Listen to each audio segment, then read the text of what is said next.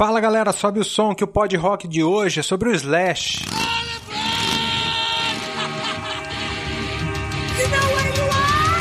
Pod Rock.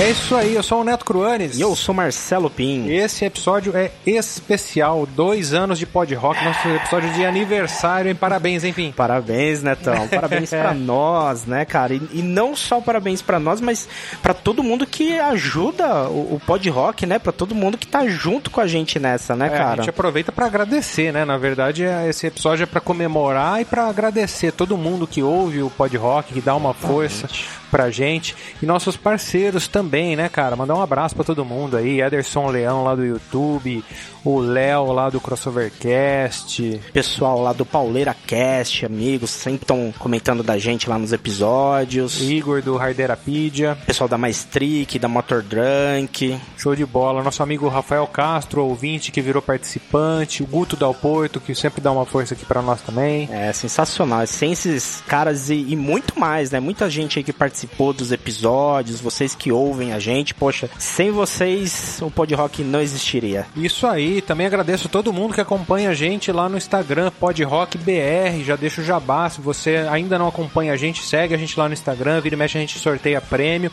e falar em prêmio e falar em Slash, a gente tem um cupom de desconto lá na editora Belas Letras para você comprar o livro do Slash com todas as histórias. Aqui a gente vai contar algumas histórias que estão nesse livro. Lá você tem todas as histórias, muitas fotos e etc e tal.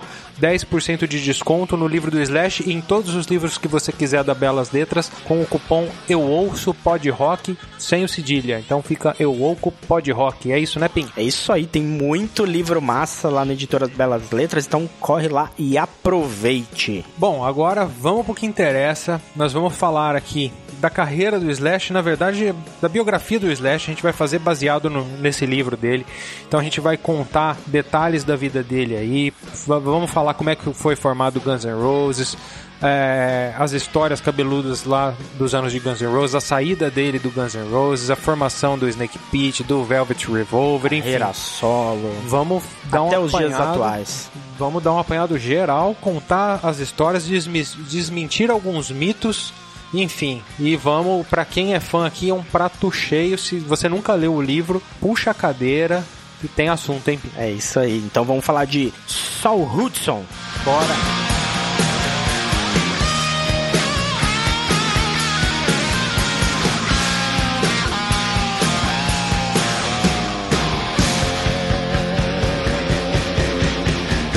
Saul Hudson é o nome da fera, nasceu lá em Stoke-on-Trent, na Inglaterra, e por curiosidade, a mesma cidade que nasceu o Lemmy Kilmister, né? Muita gente não sabia dessa. Cara, eu me surpreendi quando eu vi que ele não tinha nascido no- nos Estados Unidos, que ele tinha nascido na Inglaterra. Não fazia ideia. Então, o cara é inglês, é, inclusive o filho dele chama London, né?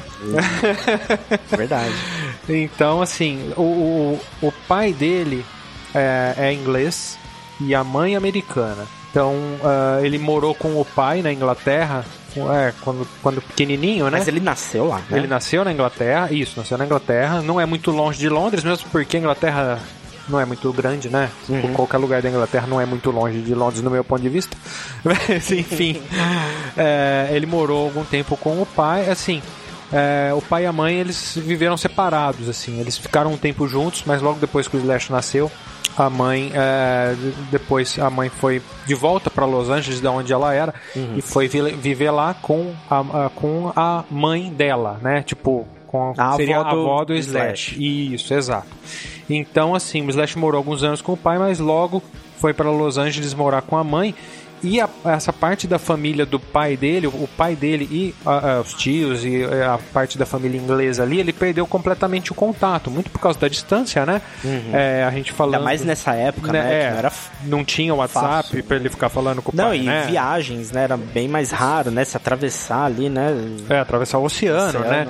E não tinha internet pra ficar conversando, ligações eram caras, né? Então meio que ele- eles perderam contato realmente, ele perdeu contato com a família do pai e ele só foi voltar a ver o pai e os familiares, pra você ter uma ideia, quando eles tocaram em Londres no estádio de Wembley em 92. Nossa, cara. Então, assim, Ficou muita muito tempo sem. muita água rolou por ali, né, cara? Exatamente. Então, assim, a mãe trabalhava fora, trabalhava muito, e o Slash meio que foi criado com a avó, saca? É o famoso criadão cavó. criadão com a avó. Só que ele virou o garotinho problema, né? Ele era problemático na escola. Tipo, com, com 12 anos ele já bebia, fumava, roubava, transava. Tipo, ele já era um mini adulto, né? Ele mesmo descreve, se Tinha descreve problema assim, com, com bebida desde o do, do começo ali, né? desde pequenininho. E foi daí que eu acho que surgiu o apelido dele, né? De, de Slash, né? Porque Slash, é, Slashed, né? É, é apressado, né? E, e aí parece que um, um pai de, de, de um amigo, alguma coisa assim, sempre reparava que ele tava sempre apressado, muito rápido, e aí colocou o apelido dele de Slash. É essa a história, né? É, é isso aí. Assim, lá na escola ainda, com 13 anos, ele conheceu o Steve Nadler, é, que o, o Steve Nadler já ligado no rock desde, desde moleque também, apresentou por Slash o Van Halen, que tinha soltado o primeiro disco. Pô, olha isso aqui e tal, o Steve Nadler tentando tocar guitarra, tentando aprender a tocar guitarra, e o Slash pirou naquilo lá. O, grande barato do Slash, na verdade, na infância, era a bicicleta. Ah. Ele era bom de bicicleta, ele, ele andava de bike mesmo, ele se chegou aí em campeonatinho, não sei o que, não sei o que. Ele, tipo, ele tava indo por esse caminho e ele era bom nisso aí. Tratava como esporte. Tratava, mesmo. é, Uhum. tratava como esporte e, tipo, ele ia mal na escola por causa da bicicleta. Entendi. E, e depois ele acabou substituindo a bicicleta pela guitarra, né? E aí ele, aí ele, é, ele foi parando com a bicicleta à, medida que a guitarra foi entrando na vida dele. Mas a guitarra não foi o primeiro instrumento que ele teve contato, né? Parece que ele começou a tocar baixo, é isso, mesmo? Essa é a história que eu isso, conheço. Isso, exatamente isso. É, o, o Steve Nadler botou uma pressão nele, né? O Steve Nadler tava querendo tocar guitarra e ouvindo o, o primeiro disco do Van Halen e não sei o que. Quem não quer começar a tocar guitarra É. depois que ouve Van Halen, né? Então. e aí o Slash falou: não, então eu vou aprender a tocar baixo e a gente vai fazer uma banda, né? Aquela coisa de moleque. que Praticamente todas as bandas começam assim, né, cara? Sim, Todas as sei. músicas começam assim. Então, pô, legal. E aí ele foi pra avó dele, né? Ele, mora, ele morava lá com a avó falou: vó, eu quero um baixo, me dá um baixo. A avó olhou bem pra ele assim, né? Falou: Ah, eu tenho uma coisa aqui pra você. Foi lá no armário, catou um violão velho, só tinha uma corda no violão. Não, Como toda criança que pede um Playstation e ganha- e um Polystation, ele ganhou, pediu um baixo e ganhou um violão com uma corda. Exatamente, só tinha uma corda. E ele, tipo, catou aquele violão com uma corda, levou pra, pra, pra escola de música. E o professor dele afinou aquela uma corda e tal, fez algumas coisas ali.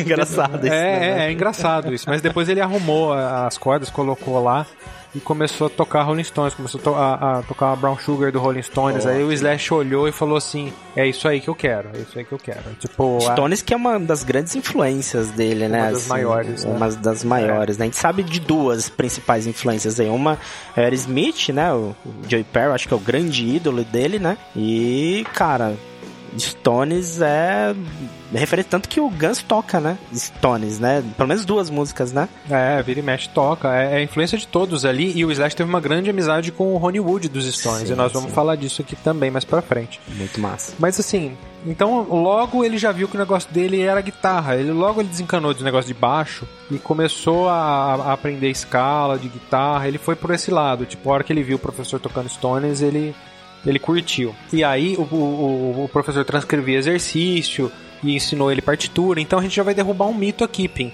Que tem muita gente que fala assim, ah, o Slash nunca estudou, não sabe ver partitura, não sei o que, ele saiu tocando. Então é tudo mentira. Mentira. Tá no livro aqui do Slash.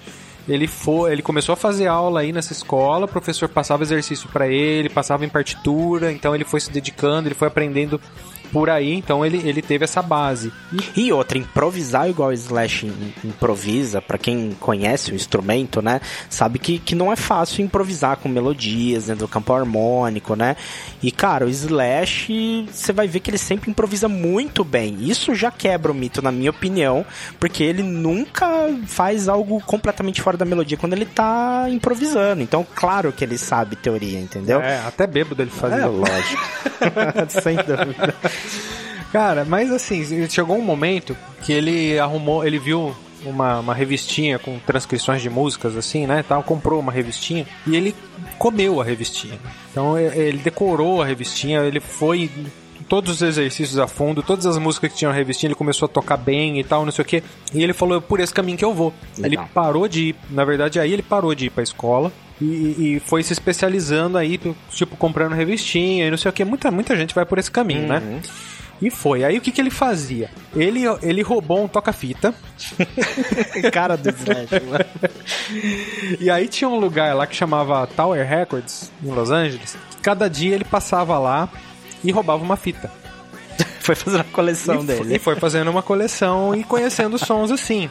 Então, aí ele começou a conhecer Ted Nugget, Queen, é, Chip Trick, Cream, é, várias, várias bandas assim que, que, ele, que ele começou a curtir, ele ia roubando as fitinhas, assim. Já teve vez que pegaram ele roubando lá, botaram ele numa sala lá, é, deram bronca nele, deram sermão nele. Mas assim, eu, eu contei, inclusive eu falei o nome da, da loja, porque essa, é, essa loja vai ser recorrente aqui na história dele. A gente hum, vai falar legal. várias vezes aqui. Bom, eis que o Steve Nader, que era o companheiro de, de música ali do Slash, ele mudou de cidade. Ele saiu de Los Angeles, foi com a família para outros cantos lá, mas o Slash seguiu ali é, é, na intenção de fazer alguma coisa na, na área da guitarra aí e tal. E ele arrumou uma bandinha, ele fez uma bandinha chamada Tidus Sloan, não sei se é assim que pronuncia, mas enfim. Era uma era banda instrumental, né? Era uma banda instrumental porque eles não conheciam ninguém que cantava. então eles, eles tiravam coverzinhos das músicas que eles gostavam, mas sem ninguém cantando. Então faziam uma versão coisa, é, fazer uma versãozinha instrumental e tal. E uma curiosidade, o Slash tem uma tatuagem, tipo um desenho de uma moça no hum. braço, que é, eu acho que é a tatuagem mais famosa dele, né? Ah, sim, já vi essa tatuagem. É, que tem uma, tem uma moça, eu acho que ela tá até com uma, uma rosa nos dentes, alguma coisa assim. É uma caricatura, e tá escrito Slash embaixo. Muita gente acha que é, que é uma caricatura dele, que é, que é o Slash ali, mas é, é, não é, tá escrito Slash porque a assinatura dele no desenho foi um desenho que ele fez da mãe do baterista do Adam, que é a, a casa onde eles ensaiavam, e a mãe era muito doida. E aí o Slash começou a desenhar umas caricaturas dela e virou o símbolo da banda de Sloan. É uhum. tipo o Ed, sabe, do sim. Iron Maiden. Sim, sim. A mãe do, do baterista era o Ed do, da banda. Inclusive, esse negócio de, de, parte artística, assim, vai acompanhar, né? O, o Slash ele sempre gostou de, é. de, de, desenhar, não é um desenhista, mas ele, tem, ele sabe fazer alguma sabe. coisa. E isso vem do pai, né? O que a gente não comentou, o pai era, era pintor, né? E ele fazia é, capas de discos, né? Fez capas bem icônicas de discos, inclusive conhecia muita gente do meio musical e isso, assim, pro Slash foi muito relevante porque ele conheceu muita gente por causa desse, desse contato, né? Exatamente. Inclusive, o, o símbolo mais famoso do Guns lá dos dois revólveres foi concebido pelo Slash. Muito legal. Enfim, aí uh, ele fez a, a, a, tatuagem lá do, da mãe do, do baterista lá do Slow, uma tiazinha muito doida. doida. E esse que a mãe dele colocou ele numa outra escola, que era uma escola para pessoas que tinham dificuldade na escola. Entendeu? Era uma escola para pessoas é, mais atrasadas, vamos dizer assim. Entendi. É, e lá nessa escola ele conheceu três minas que, tipo, estavam sempre com cabelão na produção, maquiagem, salto fino, as roupas todas rasgadas e couro e não sei o que, papapá, e as minas, né? E ele se interessou, começou a ficar próximo das minas. E elas eram é, minas do fã-clube do Motley Crue. Já naquela época, já tinha uma, uma cena ali, né? O Motley Crue já divulgava ali o, o show ali, os showzinhos, né? Eram é, shows pequenos, showzinhos né? na cidade ali, né? Vira e mexe o Nick Six e o Tommy Lee passavam lá para falar com as meninas e eles entregavam panfletinhos dos shows, né? Ó, oh, pô, sábado a gente vai tocar ali em tal lugar.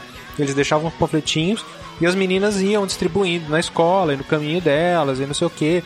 Então, Numa dessa, o Slash foi num show do Motley Crue, foi lá ver o Motley Crue. Legal. E ele, pô, ele já tinha visto, vira e mexe, ele via ali o Tommy Lee e o Nick Six na escola e não hum. sei o quê. E ele viu os caras arrebentando no palco. Ele falou: porra, se esses caras conseguem fazer isso aí, eu também consigo. É nesse caminho que eu vou também. Nisso, Steven Adler voltou para Los Angeles, voltou com a família e tal, então eles é, retomaram a amizade, retomaram os planos de fazer alguma coisa e tal. E aí, num, num desses dias, essa é uma história muito legal que tem, tem, no livro, eles foram lá no Rainbow, né? Um bar famoso. famoso Rainbow. É, um dia eu quero ir para Los Angeles só pra ir no Rainbow. Sim. Até o leme que o Mister parece que tinha um banco só dele lá no Rainbow, né? Que é preparado para ele. Ah, o Rainbow foi. É, enfim, icônico, né? Eles não tinham grana, mas foram lá. Era, era, uma, era uma noite que, sim, mulher não paga né? E aí, pô, o Steven Adler já ficou piradão, né? Porra, vai ter mulher pra caralho, né? Vamos lá, vamos lá, não sei o que, bababá.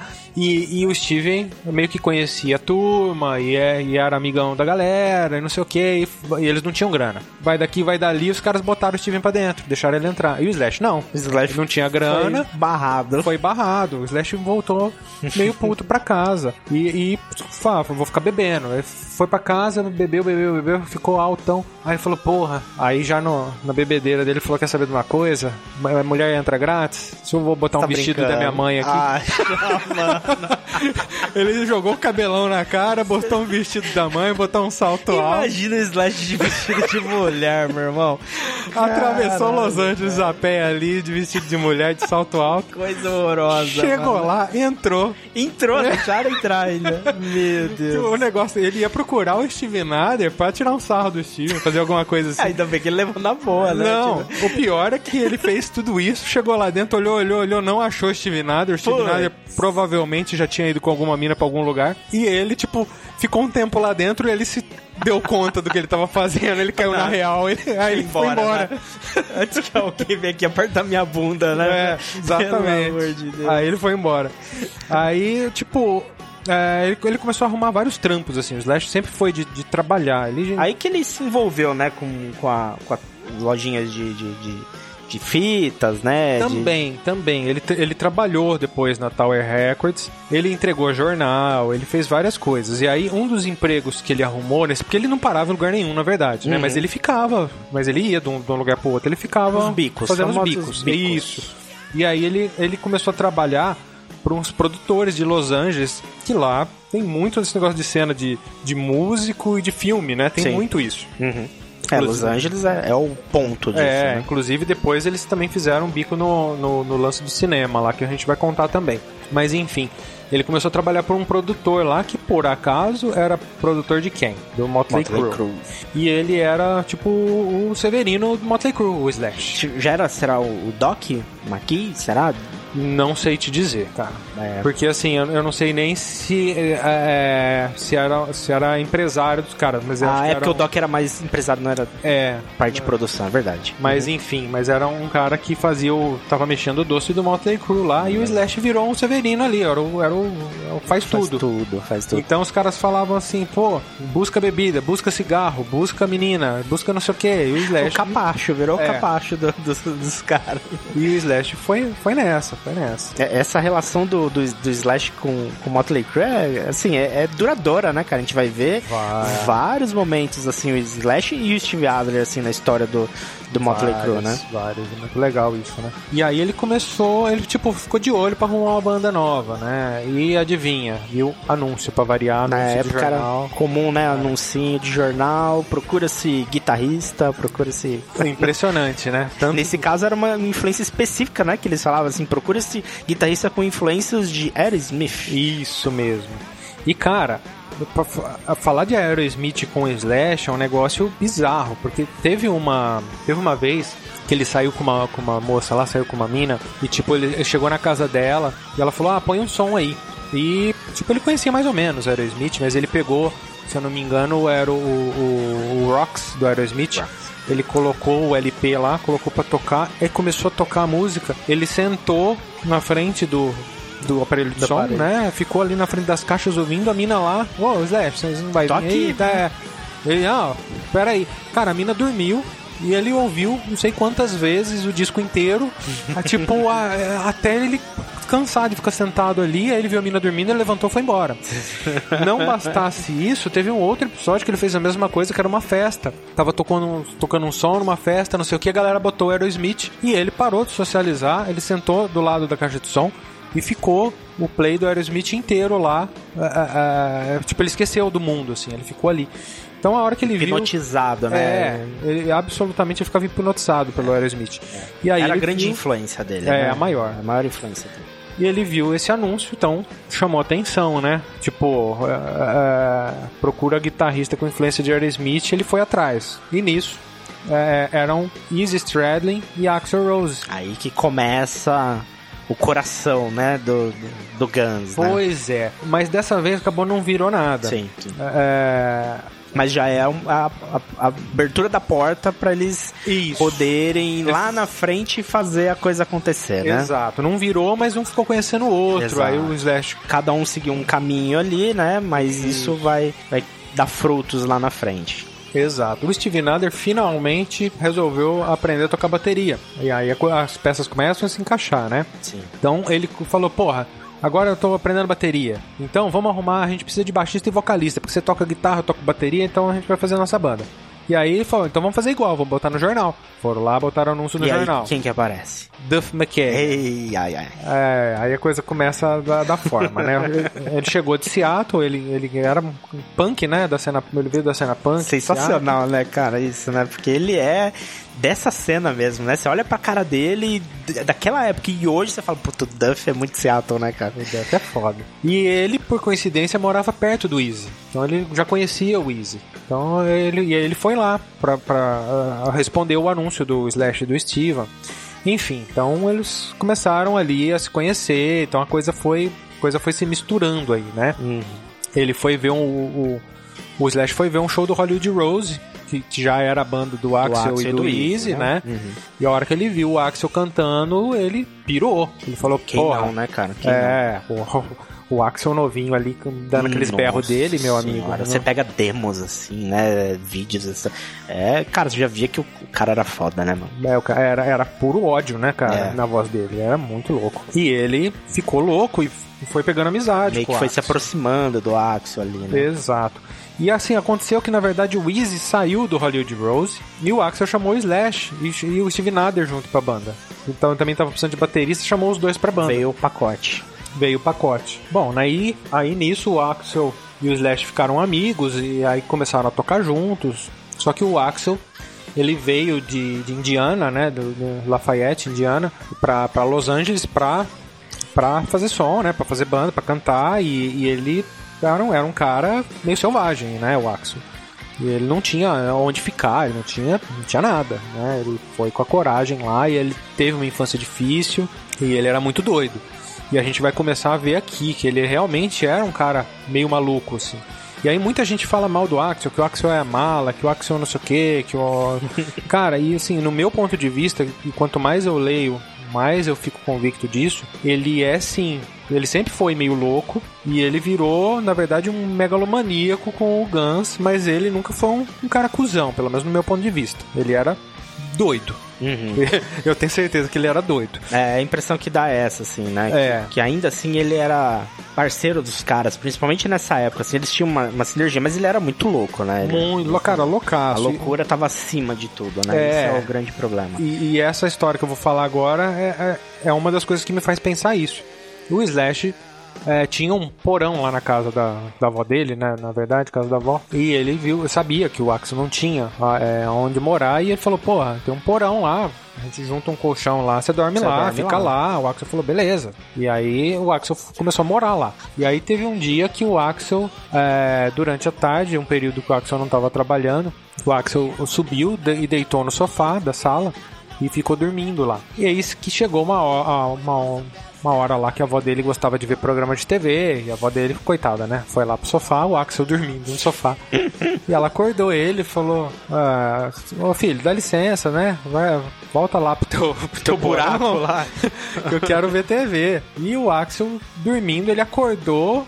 Tipo, gritou, sai fora, caralho! Tipo, Nossa. desceu e bateu a porta e ficou lá, sabe? Ficou meio que por isso, assim. E aí, a hora que o Slash chegou, o Slash tava trabalhando nessa hora. O Slash chegou, a mãe do Slash falou, ó, conversa com o Axel, porque rolou isso, ficou chato, né? Não é assim, não é por aí. E o Slash sentiu que, tipo, era meio difícil de conversar com o Axel algumas coisas, ele já meio que já conhecia. Ele falou, não, vou falar com ele, beleza e tal. E aí eles davam. Eles davam uns rolês, eles pegavam o carro da mãe do Slash emprestado, às vezes eles davam uns rolês. E aí eles saíram de carro, o Slash dirigindo o Axel na carona. E o Slash começou a rodear pra chegar no assunto, né? Ele falou, cara, Tentando ali podar, falar do jeito certo, É, né? ele falou, cara, eu, na verdade, assim, eu queria só que você pedisse desculpas pra minha avó, por causa do lance aí que você ficou bravo, né? Gritou com ela, ficou chato, ela ficou chateada, você podia pedir desculpas e aí fica tudo bem, não sei o que, né? E aí ele olhou pro lado e o Axel, nenhuma palavra. E o Axel começou a se balançar na cadeira, assim, do, né, do, do passageiro e olhando. Tipo, nervoso, assim, É, aquele nervoso, é. tentando se conter, né? Isso, né, aquela balançada de nervoso pra frente, pra trás, pra frente, pra trás, não falou uma palavra, assim, olhando pela janela, olhava pro outro. E o Slash numa avenida lá, andando. O Axel Rose simplesmente abriu a porta, se jogou do carro em movimento. o Slash, caralho, e o Axel rolando pro chão. E aí ele olhando no retrovisor, o Axel cambaleou assim, o Slash fez um retorno na avenida. Aham. Aí voltou e o Axel sumiu, sumiu. Sumiu, não conseguiu É, achar mais ele. correu dali, sumiu, não viu mais. Que maluco, mano. Malucaço, Maluco. Aí, tipo, eles foram ensaiar no outro dia. Nada o, do Axel. O Axel não aparece. Outro dia o Axel não aparece. Outro dia o Axel não aparece. Ele sumiu do mapa. Aí, uns 4 ou 5 ensaios depois, ele apareceu como se nada tivesse acontecido. E aí, galera, beleza? Tirando as músicas, não sei o quê. Brotherzão da galera. Brotherzão, nada aconteceu. Cara, Que tenso. maluco, velho. O cara é muito louco, velho. Muito tenso, cara. Mas aí, não, não- assim, pouco tempo depois, a, a- a banda não tava indo no- no- da melhor forma possível, né? E aí eles acabam se separando, né? É, o, Hollywood tretaram. Rose já não, não vai mais pra frente. É, daí, né? lo- logo eles se tretaram. Uhum. E aí o, o- tem um cara, um guitarrista lá que chamava Tracy Guns. Famoso, né? Tracy Guns, do LA Guns. Isso, exatamente. Tinha uma banda chamada LA Guns e ele viu que o Hollywood Rose tinha se desmanchado, chamou o Axel, porque cara cantava muito, né? Falou, pô, vem pro Guns. O Axel falou, beleza. Foi pro Guns, começou a tocar lá com eles e Slash meio que perdeu o contato por um tempo. Aí foi pra uma outra banda que chamava Black Sheep. E nesse meio tempo tem uma história que é, que é um que todo mundo conhece, é que quando o Poison chama o Slash pra fazer um teste, né? Todo mundo Exato. fala dessa história. Famosa essa história também. E o Poison tinha já, já tinha um nome ali na cena, a galera já respeitava o Poison ali em Los Angeles. Mas o Slash não, não, não curtia muito, na verdade. Muito por causa do visual também, né? É. Acho que o principal era o visual que não batia muito, né? Exato. E, e no fim das contas, ele, ele falou: Bom, eu preciso tocar, vou lá. Ele tirou as músicas, chegou lá, tocou as músicas. Competente pra caramba. É, um puta vai falar o quê, guitarrista, né? O- nunca, o, nunca o Poison teve um guitarrista no nível do Slash, a verdade é essa. Assim, tudo bem. Teve o. O Kotzen. Teve né? o Kotzen, que é Mas foda anos depois. Mas né? é, mas um outro momento e tal, enfim. O Slash, o próprio CC DeVille toca muito, mas Não, assim. é, é, mas, sim, isso que eu ia falar. o mas o Slash acho que é mais guitarrista. o Slash é Slash, né, Também meu acho. amigo? Então, assim, bom, ele foi lá, fez bonitinho as músicas do Poison e tal, os caras curtiram. Falaram, pô, legal, cara. Pô, legal, né? Deu certo, deu certo. Aí eles olharam pra ele, ele tava uma camiseta, um jeans e um tênis, né, de boa, Normalzão. que era o jeito dele, né? O Slash nunca foi diferente disso. Falaram, cara, mas o que, que você pensou pra subir no palco? O Slash olhou pra ele e falou, como olhou assim? pra baixo, é, assim. Como, como assim? Não, o que, que você pensou de visual? Não sei o que? Ele falou, não pensei nada. Na verdade, ele tinha três camisetas e duas calças, não tinha mais do que isso. Falou, ah, não pensei nada, não. Os caras, ah. Aí o Slash falou que. Não deu liga, né? É, ele, ele guardou as coisas dele. E aí o guitarrista que entrou, porque eles faziam um teste assim, né? Marcava com um monte de gente no mesmo dia. O cara e chegou lá falou com laquezão. É, platinado, cara. Com, tipo, Nossa. com uma jaqueta brilhante, maquiagem, cabelo pra cima e tal. se era o Cici Deville, velho, imagina como que ele chegou ali, porque o Cici Deville era aquele cabelo mais É. armado do toda a cena, né, de Los Angeles, né, cara? Exatamente um isso. Poodle, né, mano? Era o Cici DeVille e aí o Cici, o Cici entrou pra banda e a história é essa mesmo. Imagina se o Slash tivesse entrado pro Poison, como as coisas iam ser diferentes hoje, né, cara? Que doideira, eu, cara. Eu acho que os caras se arrependem. Ah, deve rolar um arrependimento, ver, né? Se bem que o Slash assim... virou um ícone, né, cara? Ah, sim, o Slash ficou muito maior do que o, o qualquer integrante do. O Slash sozinho ficou maior que o é, Poison. Se a gente parar pra falar, puta, o Brett Michaels é um, um, cara muito relevante nos Estados Unidos, sim, até hoje, né? Assim, é um cara que, que é muito famoso. Mas eu acho que o Slash foi mundial, né? Assim, né? Um negócio muito grande, né? Então acho que eles devem olhar hoje e falar, puta, olha o que, que passou por, por, por nós aqui, a gente deixou passar, né? Muito louco, cara. Exatamente. E toda essa cena de Los Angeles, você vê, né? Motley Crue, LA Guns, Poison, tudo ali, tudo se intercalando, né? Um conhecia o outro. Cara, imagina viver é isso, louco, cara, né, é muito cara? massa, né? Muito. Muito da hora. E nessa, nessa história toda, o Axel tinha. O Axel e o Slash tinham perdido contato, né? Não, não, meio que a amizade tinha, tinha se distanciado. Deve ter aí. saído lá da casa da avó, né? Ah, sim, sim não, não, não voltou mais, desde, desde o episódio do carro que ele não voltou mais. E assim, eis que o Slash ficou sabendo que o Axel transou com Ivone, que era uma ex-namorada do Slash. E o Slash ficou meio puto. E foi tirar satisfação. Falou, porra, Ivone, não sei o que. E o Axel, em um momento, negou, falou, não, mentira, não sei o que. O Axel falou, olhou para ele e falou, ué, é ex, não é atual, qual que é o problema? Comi. ele foi meio assim. E, cara, o Slash ficou meio cabreiro, mas não tinha muito o que falar para ele. E a coisa ficou por isso mesmo. Mas o Axel, ele era um cara que ele não sabia é, pedir desculpas ou agradar as pessoas. Ele não sabia fazer isso verbalmente. Uhum. Ele fazia isso com ações. E o que ele fez? Ele, o Slash deixou muito claro que ficou muito puto com ele, virou as costas, não sei o que. E o Axel arrumou um emprego pro Slash lá na Tower Records. Ah. Foi aqui que ele arrumou um emprego na Tower Records. Entendi. O Axel tava trabalhando lá. E, tipo, é, foi um jeito do Axel Pedir levantar desculpa. uma bandeira branca e falar, ó. Foi, foi mal. mal. Isso, isso. Então, aí o Slash entendeu que essa era a maneira do Axel. Beleza. E foi trabalhar lá na Tower Records. Logo, logo, o Elegance já tava ali com Axel, Duff e Easy, né? E o, o, o Tracy Guns. O Axel sugeriu mudar o nome para Guns N' Roses, né? Em referência ao LA Guns e Hollywood Rose. E o, o, Tracy falou, pô, beleza, né? O nome é legal. Eu conheci o Guns N' Roses de pequenininho uhum. e demorei para entender a genialidade desse nome, né? Que contrasta armas e rosas, rosas. e que também faz uma referência as a, bandas. A, a, as, as duas bandas e aos sexos, né? Tipo. Verdade. Verdade. Né? As armas dos meninos, e as rosas das, das, meninas, meninas, né? Puta, eu, eu, nunca tinha pensado nisso. Cara, você vê que fantástico. Legal, né? Tem vários sentidos, né? Mas eu acho que surgiu muito. O início é a junção das duas bandas, né? Sim, mas a hora que você pensa em tudo que né, tá que junto ali, você fala, depois, cara, que genial, né, é, cara? Muito legal. E aí. Só que aí, assim, o... eles fazem alguns shows e o, o Trace ele acaba saindo, né? O, o Trace Guns ele vai sair da, da banda, né? E aí ele fica, resolve resgatar o nome LA Guns ali. Então abre-se essa oportunidade para um novo guitarrista. Abriu a vaga, exatamente. e o Easy, obviamente, deu um toque no Slash e aí, aí formou-se então o Guns N' Roses.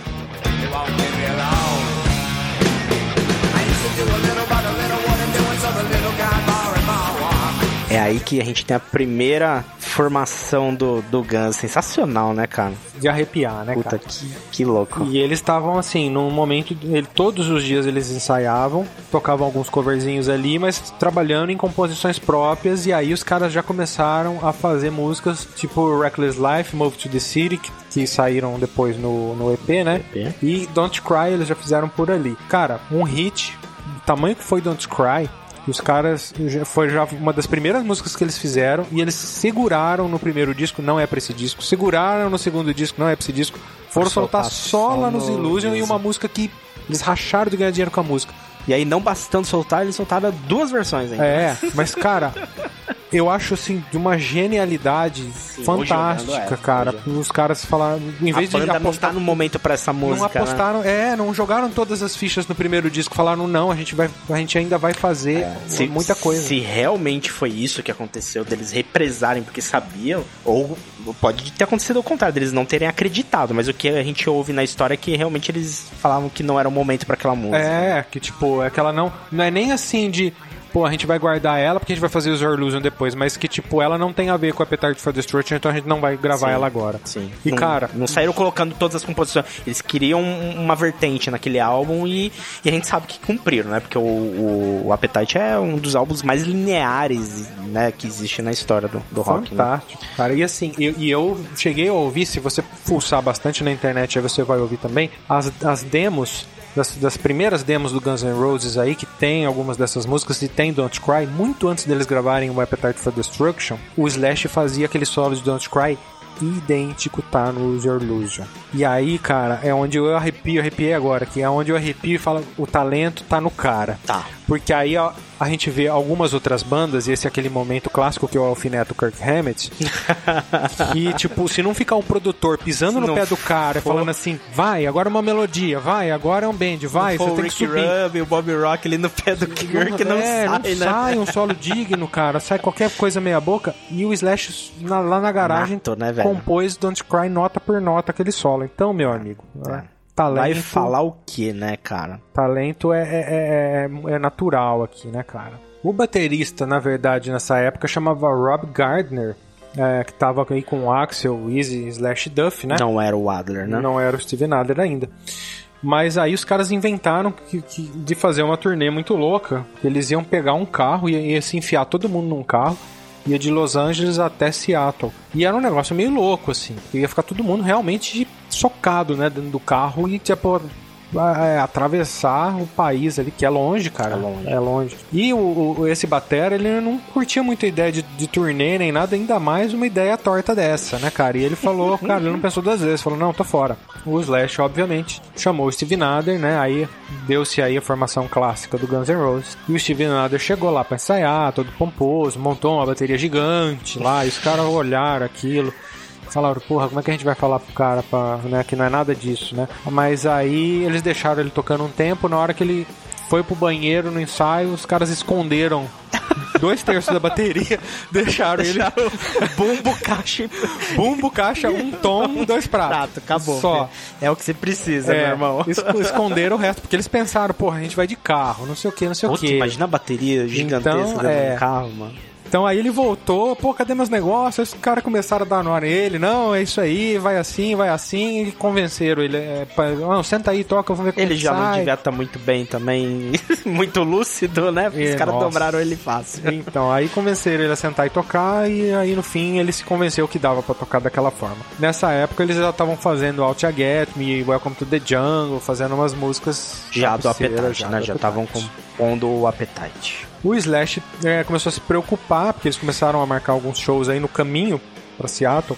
E, e ele, pra pra fazer a viagem, ele percebeu que ele só tinha três camisetas de verdade. Ele falou, porra, não, não vai dar, né? Aí ele show, começou a pensar né? na logística, não vai dar. Só que ele não, não tinha grana, né? eles gastavam sempre tudo com, com, com bebida, com Bebida. droga, não sei o quê. Hum. E aí ele foi numa loja, afanou alguns itens ali, né? Pegou. Incluindo um item que virou a marca registrada dele. É, roubou a cartola, pois é. a cartola que ele usa, então foi roubada. Roubada. Olha Obviamente, só, hoje cara. ele vai ter uma coleção de cartolas, Sim, né? mas, Mas assim, aquela que aquela clássica no, é, no começo era roubada. Ele roubou, um cinto, roubou a cartola e, e ele colocou um cinto na cartola, né? Olhar, Tem uma Sim. cartola dele que tem. Ele roubou as duas peças. Ele colocou na cabeça, na loja, ele falou, porra, acho que ninguém vai encanar comigo eu com o negócio na cabeça. Eu vou colocar e meter o louco e sair da loja. Se alguém me parar, parou, mas E não, ninguém parou, ninguém né? parou. O que, que esse maluco de cartola, é. Deixa aí, deixa aí. foi, foi embora com a cartola na cabeça. e boa. Ai, ai, sensacional, velho. Como é louco, né? As histórias pra, pra chegar nessas características dele, né? Muito Ah, é. louco, cara. E nessa época aí, pra, pra, assim, pra ter um dinheirinho durante a semana, principalmente pra pagar as bebidas e droga, é, porque era, era o, o custo dos caras, os cinco começaram aí no set de filmagem de cinema de Hollywood. Então, assim, um descobriu, porra, os caras dão 100 dólares lá, aí vai todo mundo, plá, ia todo mundo. Então, tipo. Ah, vai, vai rodar filme que precisa de figurante, de, um- de um monte de figurante, né? Precisa fazer público de um show, precisa fazer público de no estádio de futebol, precisa fazer público não sei o quê. Então os caras ficavam, tipo, rondando ali. Então o que, que eles faziam? Iam cinco pra fila, Aí eles recebiam um vale almoço para na hora do almoço eles iam lá no, numa estrutura e tal e trocavam uhum. pelo almoço. Aí na hora que começavam as filmagens, cada um procurava uma sombra e dormia. Na hora do almoço, eles apareciam na estrutura lá de, de, de refeição, é, é, pegavam o almoço deles, almoçavam de graça, voltavam pra sombra, dormia até o final da tarde. Aí a hora que eles percebiam que batia o sinal, começava a movimentação, eles iam pra fila pra pegar os 100 dólares e, opa, pegava os 100 dólares e ia gastar os 100 dólares. Então, aí no dia é. seguinte eles faziam a mesma coisa e, e, então eles iam nessa, eles gastavam esses 100 dólares. Ficaram sendo sustentado ali pela, pela cena pelos filmes. dos filmes. Aí eles foram fazendo shows aqui e ali, foram fazendo nome, foram fazendo o nome do Guns N' Roses, criaram uma certa base de, de fãs, de ali, fãs né? Ali. Começaram ali a, a criar, né, uma, um certo nome, né? Exatamente. E aí começou é, a ter um burburinho, né? De, de, gravar, colocar eles para gravar disco, não sei o que, não sei o que. E aí um monte de gravadora começou a ligar para eles e entrar em contato e falar, pô, a gente quer fazer uma reunião com vocês, a gente quer conversar. Eles viraram meio que um, uns caras muito cogitados, né? Sim, assim, sim. todo mundo tava de olho falando, ó, oh, aqui tem. Aqui vai dar negócio, né? Exatamente. Os então, caras sentiram o cheiro do negócio. As gravadoras começaram a rodear eles rodear, ali, que nem é. carniça, né, velho? E estavam certos, né? O tempo. Provou que eles estavam certos. Então todo mundo queria. E aí eles perceberam isso. E aí eles falaram, porra, beleza. Então eles começaram a enrolar todas elas, né? Então eles falaram, beleza, vamos fazer, vamos almoçar na segunda então. Vamos fazer uma reunião a gente almoça isso. e tal. E Você aí... já pagou almoço pra gente. Isso mesmo. Então assim, eles deixavam as gravadoras pagando o almoço para eles, eles marcavam com uma na segunda, outra na terça, outra na quarta, outra na quinta, outra na sexta. Então eles almoçavam a semana inteira nas custas das gravadoras, enrolavam todas, não fechavam com nenhuma para continuar isso o máximo que eles conseguiam. O objetivo era esse, ficar Só só ficar vivendo ficar nisso. vivendo de, das gravadoras pagando os almoços. É, o objetivo era esse. Até que Ai. eles acabaram fechando com a Griffin, né? né? Com a Griffin Records. E aí eles deram um adiantamento. Falaram, não, então tá, nós vamos lançar o disco, vocês vão gravar, nós vamos dar. Nós vamos fazer junto aí a gravação do disco, piriri pororó. E deram um adiantamento até para eles comprarem equipamentos, não sei o que. O, adiantamento, é, enfim, alguns compraram alguns equipamentos, outros cheiraram tudo, né? A gente já sabe mais ou menos quem é quem aí na história. O Axel pegou aí, acho que era coisa de 20, 20, 25 mil dólares, alguma coisa por aí, e ele socou tudo dentro da bota que ele usava, pegou as notas, tudo em nota de 100 dólares, e enfiou tudo dentro da bota. E aí ele falou: Não, vou pôr no banco. E aí ele foi até o banco e falou: Eu quero abrir uma, uma conta aqui para botar o meu dinheiro. Qual o nome, senhor? É, Axel Rose, o documento, por favor. O documento dele tem nome de William Bailey, que é o nome de nascimento. Aí, o senhor William Bailey, não sei o que, nós vamos. Não, meu nome é Axel Rose. Tipo, meio, meio. Meu nome é Dadinho lá, né? Meu nome é pequeno, sabe? Pequeno. Meu nome é pequeno, porra. Então, meu nome é Axel Rose, porra.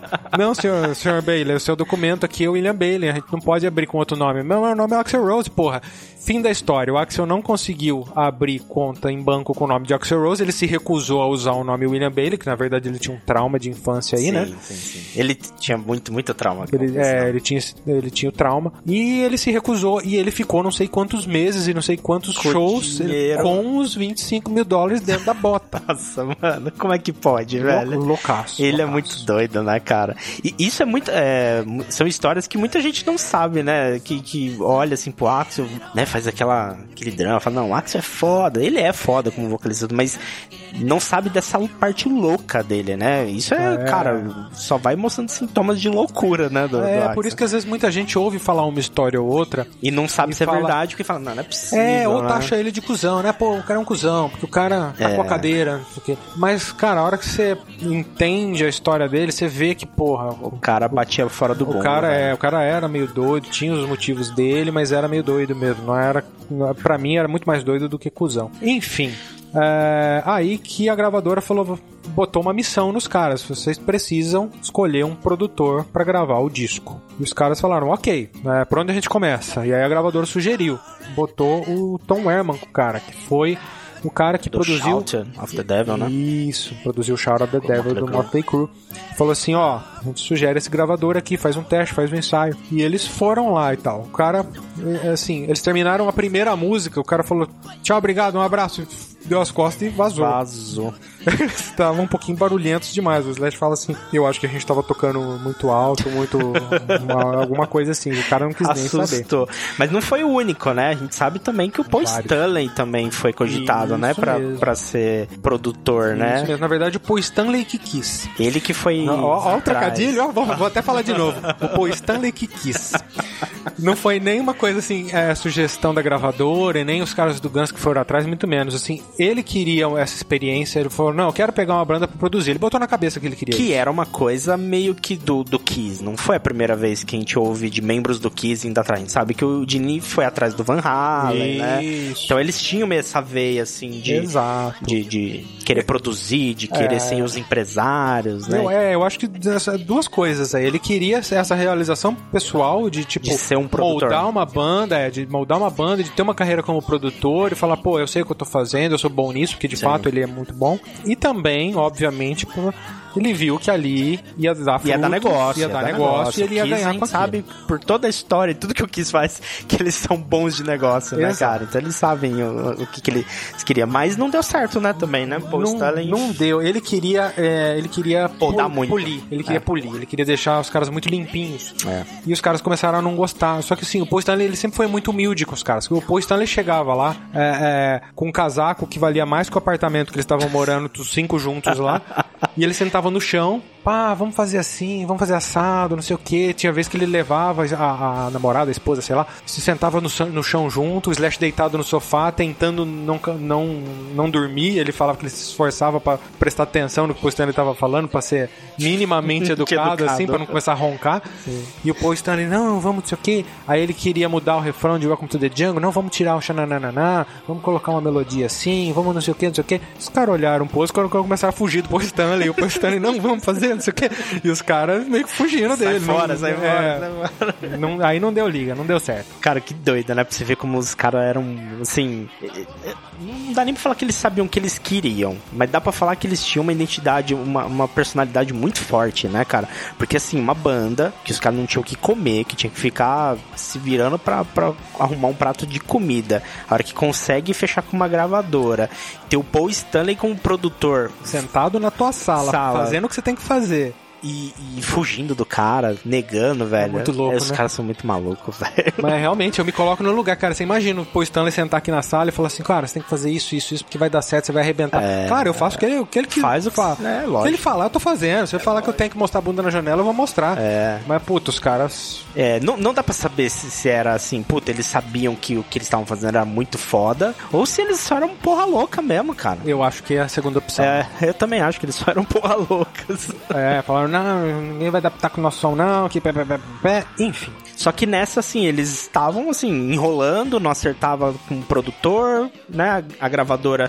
tava pedindo disco, e aí é que vem a ideia de fazer o, o famoso Like a Suicide. É nesse momento, né? Exatamente, porque assim, ele, a, a, eles ficaram com medo de ficar muito tempo parado e esfriar o nome. Né? Sim. Galera, esquecer deles. Porque eles estavam muito tá, cogitados, né? Estavam cogitados. E a gravadora também tava, acho que em cima, né? Exato. Falando, pô, vocês precisam soltar alguma coisa. Exatamente, eles queriam ver o fruto logo, né? Então eles falaram, pô, vamos lançar um EPzinho só pra dar uma aquecida na galera, pra dar uma agitada, né? Pra dar, um, pra dar uma mexida no doce, pra, pra, pra sim, saberem que a gente tá fazendo alguma coisa. E aí eles pegaram as demos de quatro músicas e falaram, puta, mas tá xoxo isso, não sei o que, ah, vamos enfiar um barulho de galera pra dar a impressão que é ao vivo, e aí vão achar que é gravado ao vivo, e aí tá desculpado a qualidade do som. É meio que isso. É assim. isso, é isso. Like é, a Suicide é isso. É isso, né? Então o Like a Suicide ele foi lançado assim, o primeiro EP do Guns N' Roses, que é raríssimo, né, de ser encontrado. Sim. Ele foi depois relançado no Lies, mas ele sozinho, Sim, antes do Appetite, foi eu uma tiragem. Disco, é, foi uma tiragem muito ah.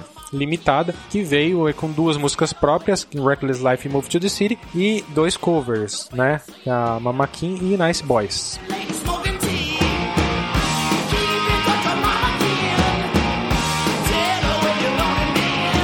Aí você vai me falar, ah, mas aquele pezinho foi numa gravadora independente, não foi pela Giffen, etc. Na verdade, a Giffen ela não colocou o selo dela, criou aquele fictício Use Suicide, não sei o que, como, como sendo um selo independente, mas, é, mas a Giffen que tava, tava por, por trás. Sim, né? sim. Nessa época os caras já estavam meio maus, assim, é, no sentido de que o Slash e o Easy, o dia deles, a, a, a gravadora tava esperando os caras trabalharem, né? Achar o produtor e etc.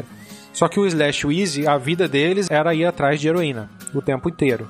Então, tipo, eles acordavam, iam atrás de heroína, consumia heroína, ficava doido, capotava, acordava, ia atrás de heroína. Os dias se passavam. Virou um ciclo, né? Virou um ciclo e ficou nisso. Ficou nisso. Aí o Slash conheceu um cara que morava perto da casa dele, um tal de Dave Mustaine. Nossa que a gente conhece como líder do Megadeth, fez parte do Metallica. E ele começou a andar junto com o Dave Mustaine. E eles começaram a compor uns riffs e tal. E e o Dave Mustaine já tava meio envolvido com o Megadeth, na verdade, na época. E ele até pensou, porra, chamar o Slash, não sei o quê. Mas acabou não, não virando muito. Mas eles saíam pra fumar crack e injetar heroína. Então, então o negócio do Dave Mustaine e do Slash era drogas, né? Tava, é, a relação entre vários, né, do, dos caras ali dessa cena era por causa de droga, né, cara? Os caras curtiam se drogar juntos e aí vinham as loucuras, né? Só que nessa, assim, eles ainda estavam sem produtor, né, Neto? Assim, ainda não não estavam acertando um produtor, a coisa não tava andando, os caras estavam, assim, deixando a oportunidade correr pelos dedos deles, né? É. Assim. E a gravadora mandava um, mandava outro, mandava outro e os caras, não, não, não. Até que um dos caras que a gravadora mandou chamava Mike Klink. E a banda falou: opa. Esse deu liga. Esse deu liga. A banda se sentiu confortável com ele, assim. A, tipo, a química rolou bem. E eles gravaram Shadow of Your Love, que é uma música que acabou não saindo no Appetite. E olha só, You Could Be Mine gravaram ali com Nossa, ele. velho. Ele, olha o que esse cara tinha na manga e foram soltar só lá na frente, né, cara? Que, que maluquice isso, cara. Bom, então era o momento dos caras finalmente entrarem em estúdio para gravar o disco de estreia, o Appetite for Destruction. Então eles já estavam escolhendo que música entra, que música não entra. Começou já a gravar bateria, gravar baixo. Chegou a vez do Slash. Sim, ele tinha vendido as guitarras boas dele para comprar heroína. E ele tava com três guitarras ruins. As três piores guitarras que, que, que não, não valiam nada é o que ficou com ele. E ele ia pro estúdio tentava gravar e não gostava do som, né? Porque será, né? É, porque era uma bosta, guitarra né? ruim e tal, não vai, não vai. E aí ele foi o que mais demorou para gravar. Aí até que algum conhecido lá arrumou uma réplica de uma Les Paul 59 que foi feita à mão. E aí ele falou, cara, que som da hora. Aí ele curtiu. Aí ele gravou o disco com ela. Então o, foi. o Appetite foi gravado como uma réplica de uma Gibson uma... Les Paul 59. Isso, uma que... réplica feita à mão que maluquice, cara. E aí nós temos então o lançamento do primeiro disco do Guns N' Roses e primeiro álbum do Slash, Appetite for Destruction.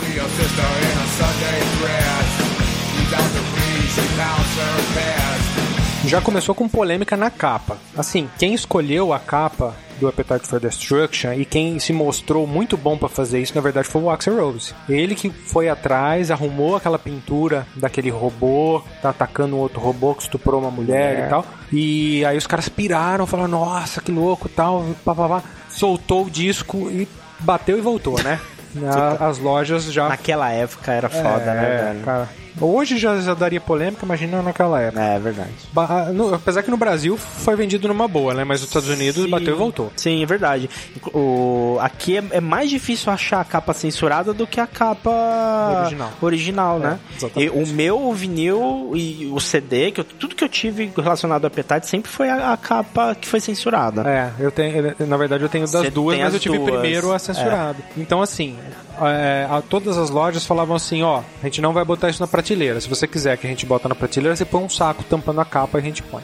Matar a, a, a é, estreia do disco ali. Foi né? essa a ideia. Então os caras recolheram tudo trocaram. E falaram, porra, a gente precisa de uma nova capa. Aí acharam um artista lá que desenhou a caveirinha dos caras, fez, fez, aquela cruz. cruz. A hora que os caras viram aquilo também enlouqueceram. É lindo, foda, é lindo. Foda. Apesar de eu gostar muito mais da, da capa censurada. É. Mas aquilo serve, Mas, vai. pô, e virou um bem. símbolo. E virou um símbolo, né? Então, eles ficaram tão loucos naquilo que o Axel, na hora, já mandou no braço, tatuou aquela cruz, Sim. né? E é muito louca a É tatuagem, muito né? louca, cara. E aí, beleza, botou a capa preta, botou aquela cruz, eles fizeram uma sessão de fotos com uma cruz gigante daquela atrás. Inclusive tem um pôster desse no livro. Não esquece que a gente tem um cupom de desconto para você, eu ouço Pod Rock no, no, na Belas Letras. com todas essas histórias que a gente está contando e muito mais. Voltando do nosso jabá, é, enfim, já eles resolveram esse problema da capa. E aí vão sair em turnê, né? Aí vão sair em turnê. Vão começar a tocar. E, e nessa turnê eles começam abrindo pro, pro Motley Crue, né? Com. Tava na, na turnê do Girls, Girls, Girls, né? Isso mesmo. E aí o Slash e o Duff perceberam que o Motley Crue já estava um pouco maior, os caras Tava já tinham uma patamar estrutura, é, tinha uma estrutura melhor, e o Nick Six tinha- sempre tinha droga Era sobrando. um fornecedor nato de, de É, drogas. o que, que eles fizeram? Colaram no Nick Six, né? Lógico. Cola no Nick É, Six. Então, tipo, viraram sombra do Nick Six. Onde o Nick Six ia, Slash e Duff iam atrás pra, pra, pra, pra cheirar o que rebarba, desse. As É, rebarba. pra cheirar e injetar tudo que tivesse pela frente. Cara, complicado. E, é, E ela- é ni- ne- nessa turnê, e um dia na, na, na casa do, do Slash, que tem aquela fatídica uh, acontecimento que o Nick Six morre por alguns instantes, né?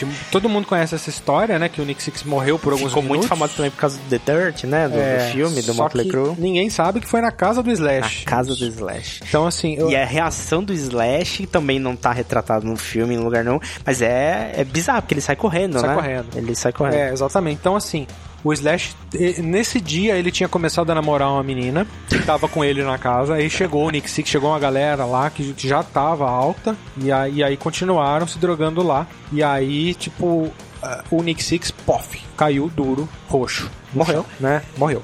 O Slash viu morreu, a aquilo. gente fala morreu porque É, simbolicamente ele por, morreu, algum- né? por alguns minutos o coração dele parou, né? Sim. E aí o Slash viu aquilo, eu, eu, eu sempre imagino na minha cabeça ele dando aquele gritinho Homer Simpson. Ah! Sabe? ele, ele, ele olhou aquilo, cara, apavorou, saiu correndo Saiu correndo. Da casa dele. da casa dele. E a namorada do Slash, que tinha começado a namorar com ele naquele dia, Ficou- viu aquela situação, ligou pra emer- ela, Ela ligou que pra liga, é emergência. e aí, tipo, conseguiram reanimar o Nick Six na ambulância. Já a, a, a notícia tinha até vazado, saiu na MTV que ele tinha morrido e ele pff, voltou, Voltou. e foi escrever Kickstart My Heart depois disso. E a hora que ele assim que ele saiu do hospital, ele foi injetar heroína. Nossa, cara. O Nick Six era foda, velho.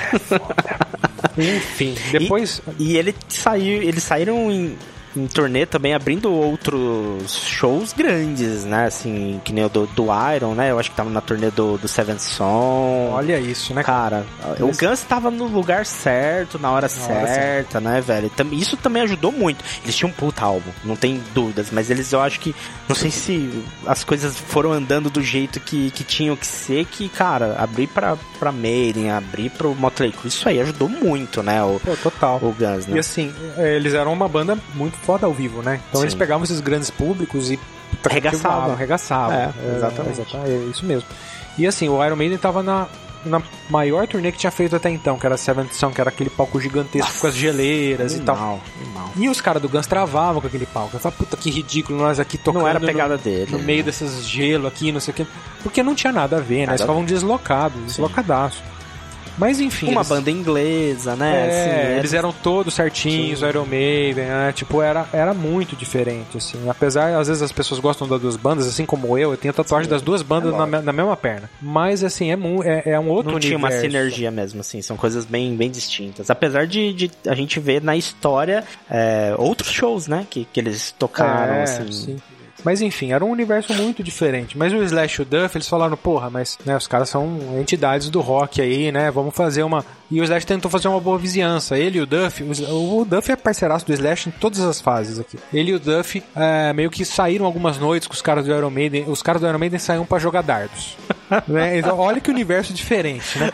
Eles falaram, pá, vamos lá jogar dardos com os caras. Aí foi lá jogar dardo, aí exarrava todos os dardos, aí os caras do Iron Maiden acertavam, ficava feliz. Ah, ganhamos, né? E, então, é, olha só, né? Aí, é, é, nos camarins, obviamente, o Iron Maiden tinha o seu camarim, o Guns N' Roses tinha outro camarim, e no meio dos corredores ali tinha uma área grande, sempre era montada uma área grande com uma mesa grande, e colocava ali os petiscos, as bebidas e etc. E era um lugar se a pessoa não quisesse ficar sentada no sofá dentro do camarim, ficava por ali, ali a equipe passava, eles se perguntavam como é que tá, como é que não tá, pê, pê, pê. enfim, era a área de convivência ali. Sim, uhum. Então naquela, eles estavam ali naquela área de convivência certa vez, eis que o Axel Rose chegou putaço, ninguém sabe por que motivo, chegou pisando, pisando fundo ali, pisando forte ali, ah, que bosta, que caralho, blá, virou a mesa, na frente de todo mundo, pá, saiu xingando. Ah, e que ficou, louco, é, velho. Muito louco. ficou aquele, ficou clima ruim dali pra frente, ficou clima ruim. E até jeito. hoje ninguém sabe por quê, né? Provavelmente. Só o Axel pra saber disso. O clima ficou ruim até os últimos shows com o Iron Maiden. Eles tiveram um show muito importante também, na mesma época, no estádio do Giants, onde eles abriram pro Deep Purple e Aerosmith. Então era Guns N' Roses, Deep Purple e Aerosmith. Aí já tem uma, uma, uma certa ligação já, É, né? tá Slash dentro. puta fã do, do, do Aerosmith. Então, todos eles, né? E de Purple também. É, o Slash tava realizado, Tá. né, por estar ali junto com o Aerosmith, ele tava muito feliz. Sim. E eles tocaram muito bem, tipo, o Slash fala que foi um dos melhores shows ali que eles arregaçaram. E foi onde foi gravado aquele clipe de Paradise City. Nossa, que é icônico, Então, né? é, se lembrar Talvez um clipe- dos clipes mais famosos do, do, do Guns, né, cara? Exatamente. Se você lembrar o Axel com a jaqueta branca, você vê que era um estádio, você vê que tava de dia, porque o Guns tocou primeiro.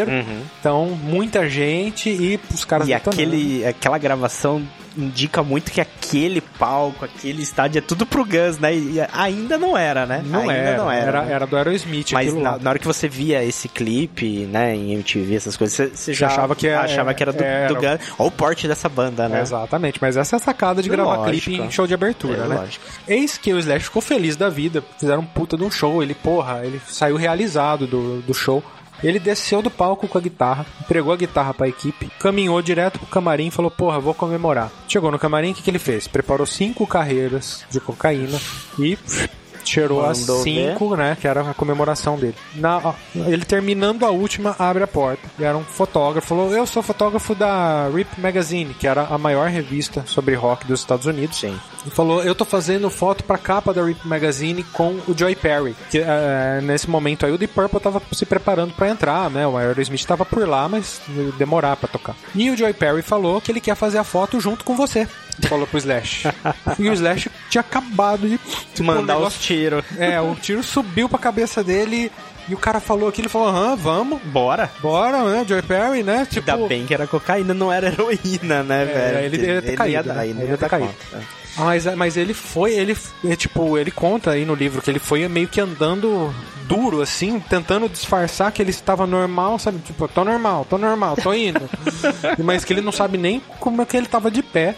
Mas aí chegou lá, tava o Joey Perry, aí ele parou do lado do Joey Perry totalmente duro, tentou dar um sorrisinho forçado assim, o cara fez os cliques é, e pô, acabou fazendo a foto, mas o Slash não sabia nem onde ele tava. Antes da gente ir pro próximo passo da história, a gente, como tradição aqui, a gente elege as nossas preferidas do disco, né? Como a gente vai fechar o ciclo aqui do Appetite for Destruction, que é a gente falou pouco do álbum em si aqui, mas não tem muito o que tá falando, que foi um dos maiores álbuns de estreia de todos os tempos, e a gente fala nele dele no nosso primeiro episódio, né, Pim? No álbum de estreia. Exatamente. Enfim, é meio chato falar as preferidas dele aqui, Difícil porque. pra danar, é, né, cara? Ele é, ele é absolutamente incrível do começo ao fim. Então eu vou mandar. Vou mandar três aqui. Qualquer uma vai estar bem escolhida. Onde caiu o dedo vai bem, né? Rocket Queen é minha preferida. Eu gosto muito também de Mr. Brownstone e It's So Easy. Caramba, vamos bem, bem próximo. É, eu coloquei Think About You como a Azarona, aí, uma das menos conhecidas. Eu acho um- uma música mais corrida, assim, acho sensacional. It's So Easy, sensacional, acho muito foda. E a minha preferida de longe, talvez uma das músicas que eu mais gosto do Guns, Rocket Queen.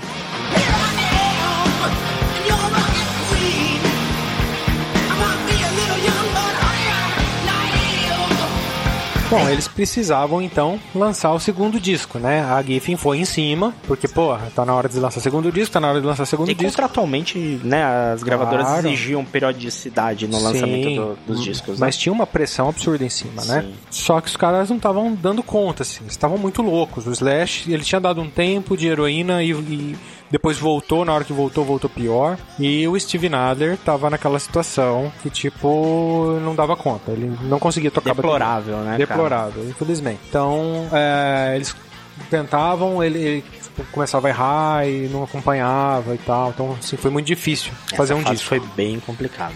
Então o que, que eles fizeram? Pô, vamos pegar as quatro do EP Que na Like a verdade. Suicide. É, porque o, o Appetite for Destruction acabou que explodindo no mundo inteiro e o mundo inteiro não conhecia aquele EP, né? Sim, só, batido. só a galerinha de Los Angeles que comprou ali, que conhecia.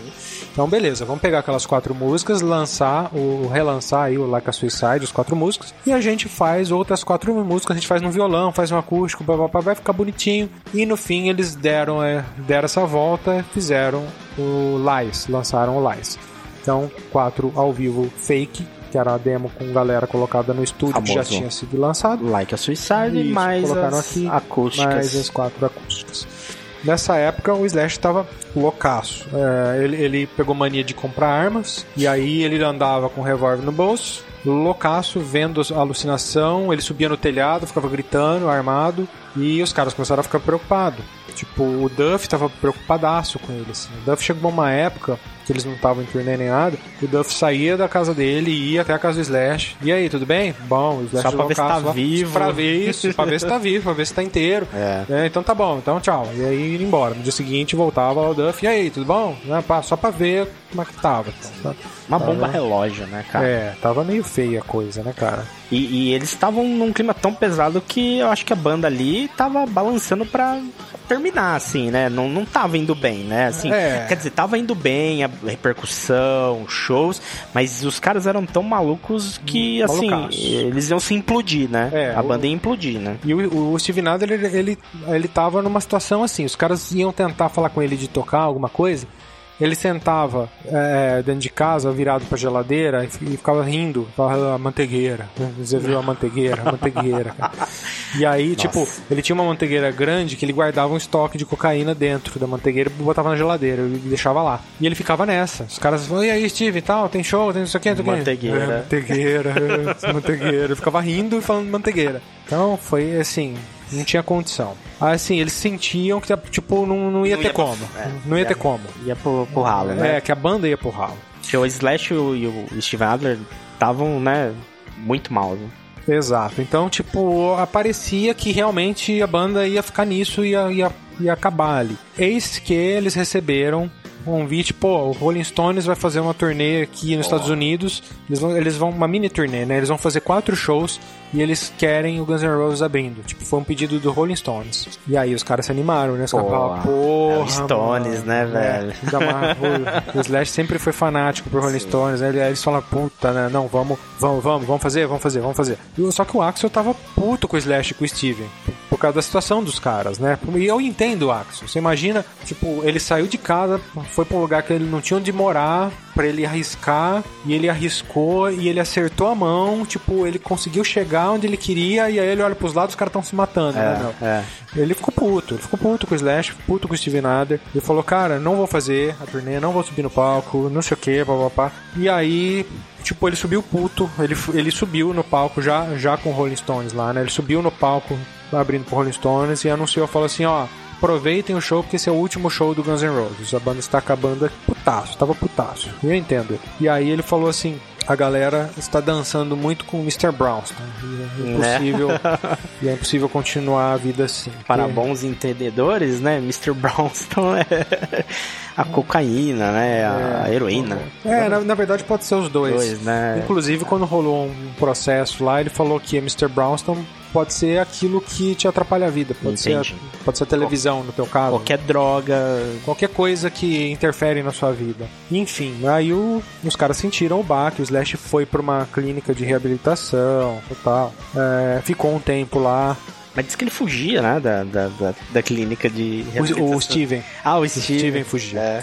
O Slash ficou um tempo lá e ele saiu bonitinho tal. E aí foi o motorista pegar ele. E, e é isso que o motorista buscou ele. Ele falou: Ó, dá uma paradinha aqui. Aí pediu pro motorista parar no caminho, comprou uma garrafa de vodka. Tá, Abri, abriu, jogou a tampa na rua, né? Já, já, largou a tomou. tampa pra já tomar a garrafa inteira, né? Já foi tomando a garrafa inteira. E aí ele falou, puta, vamos atrás do fulano.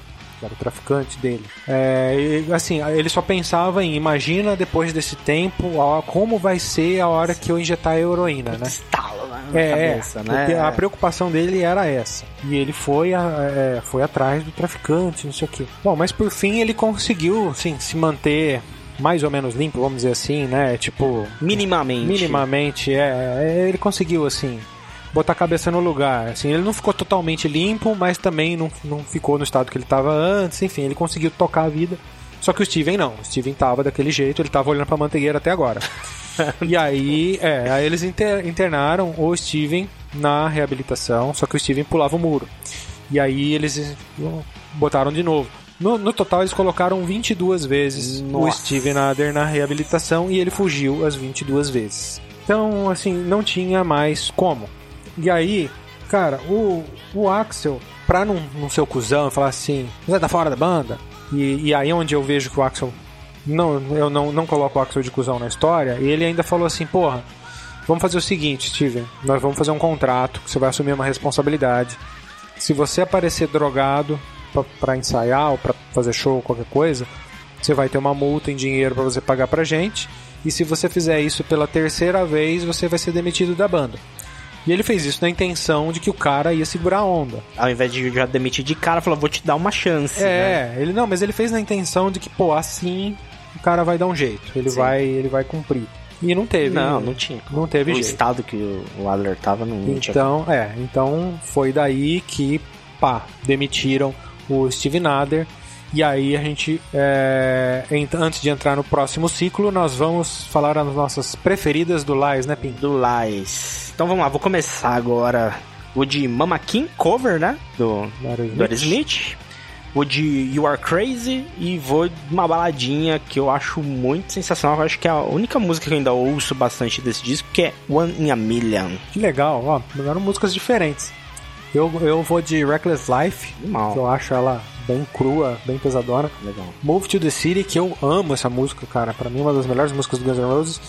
E aí eu vou com você na One in a Million. Boa.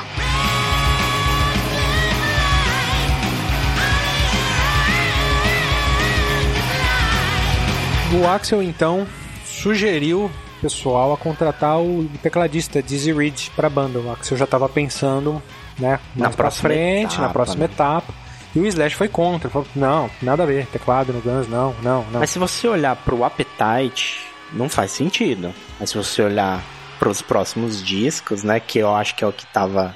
Exatamente. Já, já tinha algumas composições, já tinha Don't Cry, eles já tinham November Rain, o Kobe Mine, eles estavam pensando nisso, né, cara? Claro, então aí claro. o Dizzy fazia todo sentido, encaixou, né? Encaixou super bem, mas eu acho que o Slash tava com pensamento em continuar na linha do Appetite, né, não sei o que. Ele já foi contra, aliás, tem um tecladinho em Paradise City, Sim. e o Slash foi totalmente contra. Queria uma ele coisa foi mais crua, voto né? vencido lá.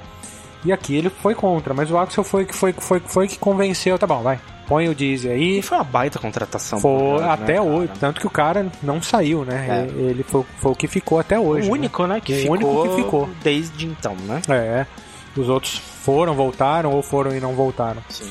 Mas aí eles não tinham baterista.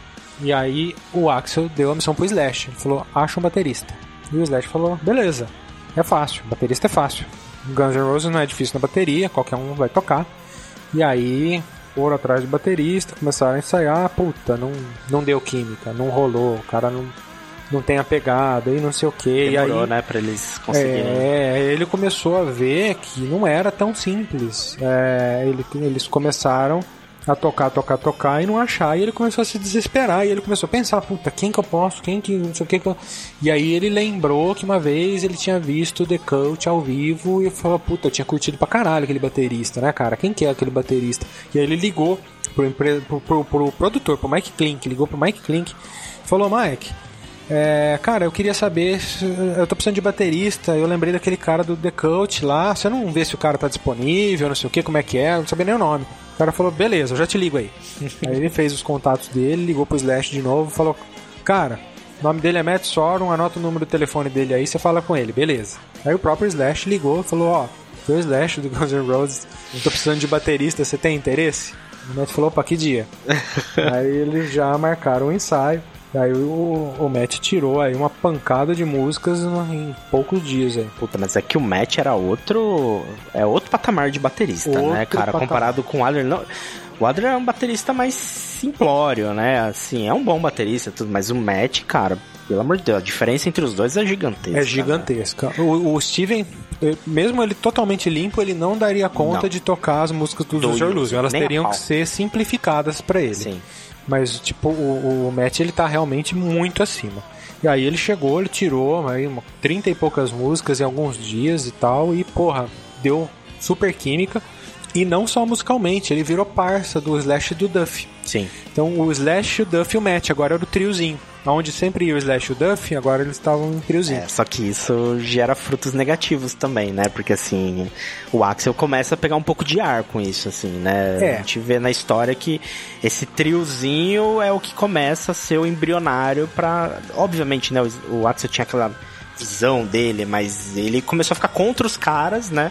contra os três. E os três meio que se uniram, então aí a gente começa a ter uma é. tretinha, né? Tem, mas assim, é, é até compreensível, porque os três, o que, que eles faziam? Eles saíam junto pra, pra cheirar e beber. Sim. O negócio dos caras era, era esse, eles continuavam nessa. E o, tipo, né, o Axel vai aplaudir? Não vai, né? Não, Obviamente que ele, ele torcia o nariz para isso tudo.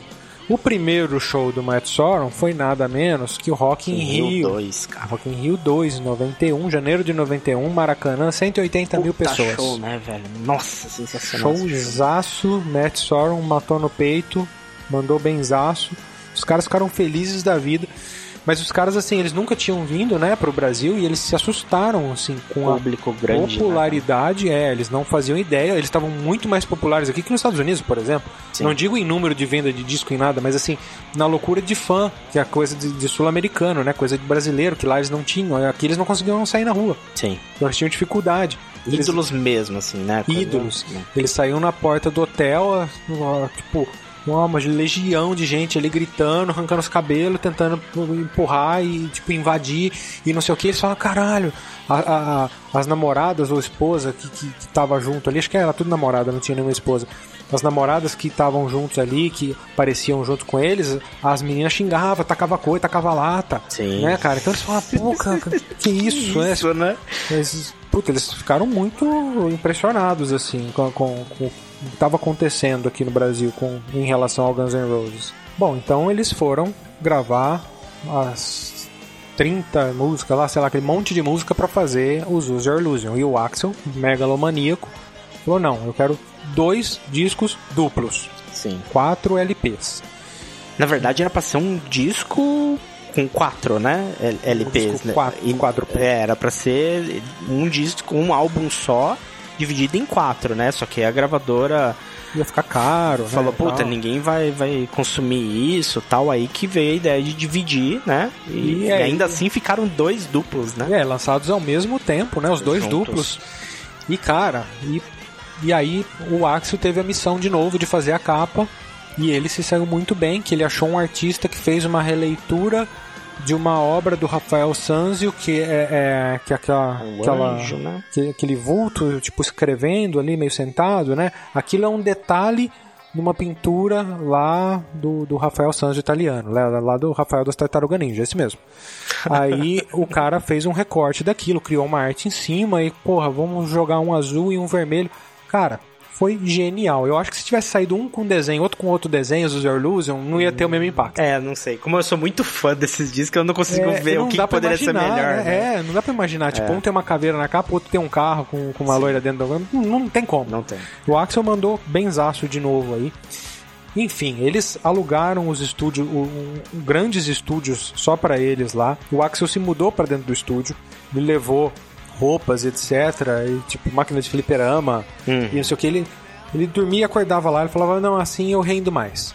E ele ficou morando no estúdio, e os caras gravando no outro estúdio, e foi que foi que no fim lançaram os Illusion e 2. Duas obras-primas, né, cara? Mais bem sucedido e impossível. Não tinha né? como ser, né? Melhor, cara. Eu acho que a.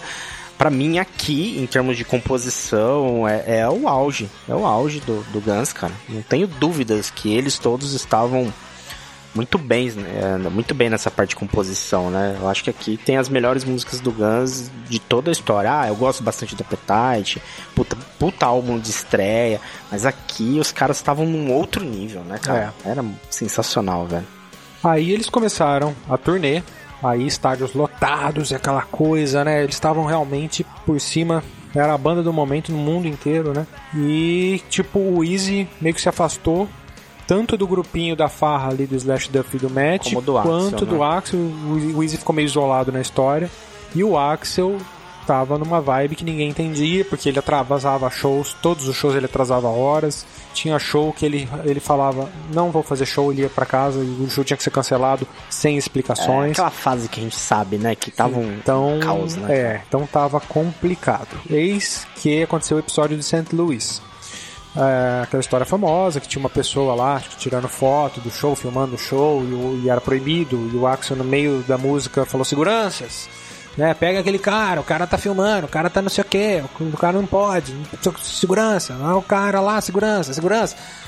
Aí ninguém fez nada, ele desceu uma porrada. Pulou do palco em cima do cara lá, deu um soco no cara virou aquele regaço, empurra, empurra. Aí o Axel subiu no palco de novo, falou assim: graças à incompetência da segurança local, eu estou indo embora para minha casa. Tup. Tacou o microfone no chão, virou as costas e foi embora. E os caras da banda ficaram ali tocando o instrumental, olhando um pro outro, caralho. O que, que, que, eu vou faz? fazer, né? O que, que a gente faz? E aí ficou com aquela cara de besta, pararam de tocar a música, botaram os instrumentos ali de volta e foram pro camarim. E aí falou: precisamos voltar. Não, o Axel não vai voltar. Vamos voltar, não, o Axel não vai voltar. E aí o empresário já falou, não, o Axel não volta. Os caras, caralho, né, meu? Que, que a gente vai é, fazer? E aí passou, tipo, uma meia hora, assim, passou uma hora, e os caras, os cara, tipo, na esperança, não, vamos voltar e terminar o show, não sei o quê. Aí o Axel voltou. Depois de um tempão, o Axel voltou. Não, beleza, vamos terminar o show. Os caras, beleza. Os caras abriram a cortina, ouvindo aquele fuzuê. Aí, cara, tinha gente batendo em polícia, polícia batendo em gente, nego depredando um estádio, sangue caos, pra todo lado. Né, é. Nossa, é deprimente, velho. Aí o pau quebrou, eles falaram não tem condição nenhuma de voltar. É. Aí eles arrumaram escolta, vazaram, vazaram dali, tomaram o processo, ficaram proibido de tocar em St. Louis, enfim, foi um rolo. Isso aí virou um karma muito grande pra, pra eles, né? Foi um rolo. Aí eis que continuaram nessa pegada, o Axel muito Isso não doido. foi um caso isolado, não né, foi cara? isolado, cara? Isso que é foda. O Axel continuou muito doido, o, grupinho da Farra continuou na Farra, o Easy continuou isolado e eles foram tocar na Alemanha, estavam tocando na Europa.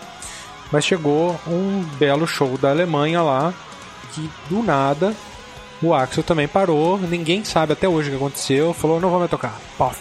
Vazou. Vazou. E os caras mais uma vez no palco tocando, um olhando pro outro, caralho, de Nossa, novo. Isso devia ser um saco, isso, véio. Foram essas coisas que, que assim, motivaram o, o, Slash e o resto da galera a ir embora, né, a sair da banda. Enfim, eles ficaram naquela, puta, né, de novo, que bosta, né, não sei o que. Aí terminaram meio que a, daquela disfarçada para terminar a música de, de qualquer jeito, né, e vai pro camarim para entender o que tá acontecendo. E aí, o empresário falou, a Axel disse que não volta. E ninguém sabia o porquê. E aí, eles estavam. É, na verdade, o camarim deles e todas as coisas. É, é, é, o, o, local do show, atrás do palco, ele não tinha estrutura nenhuma. Eles tinham que pegar uma, um furgãozinho. E até uma outra estrutura. É, tipo, tipo um quilômetro assim. E aí tinha a estrutura do, dos camarins, etc e tal. Então o Axel pegou o furgãozinho, vazou. E os caras ficaram lá atrás do palco, tipo, né? Porra, né? E agora? Aí o, o o empresário falou, não, o Axel falou que não volta, e não sei o que, e os caras, puto, e passando o tempo, passou 15 minutos, passou 20 minutos. E o Matt ficou louco. O Matt falou, não, eu vou botar esse cara no lugar dele. Aí o Slash já pensou, puta. Vai dar merda. Vai dar bosta, porque o, o Axel não sabe brincar, e o, e o Matt não tava aceitando desaforo. E, cara, eis que aí o Axel voltou. Não, vamos voltar. Aí voltaram. Fazia tudo isso pra nada, né? Pra nada, cara. Voltaram, tocaram, show, enfim. E é esse tipo de coisa assim que foi também desanimando ainda mais o, o Easy também, né, cara? Que acaba saindo, né, da, da, da banda logo em seguida, né, assim. É, o, o o Easy falou, ó, pra mim não dá mais, eu tô fora. E o Slash, assim, queria segurar ele na banda, mas ele não tinha nem coragem de falar o que pro Easy. Falou, e era muito importante o Easy, principalmente pela parte de composição, né, cara? É. Um dos principais compositores da banda, né, cara? Então isso, acho que eles já estavam medindo o impacto disso também, né? O Easy era muito importante, né? É, então assim, o Slash entendeu. O Easy deu uma olhada pro Slash, assim, o Slash já entendeu, falou...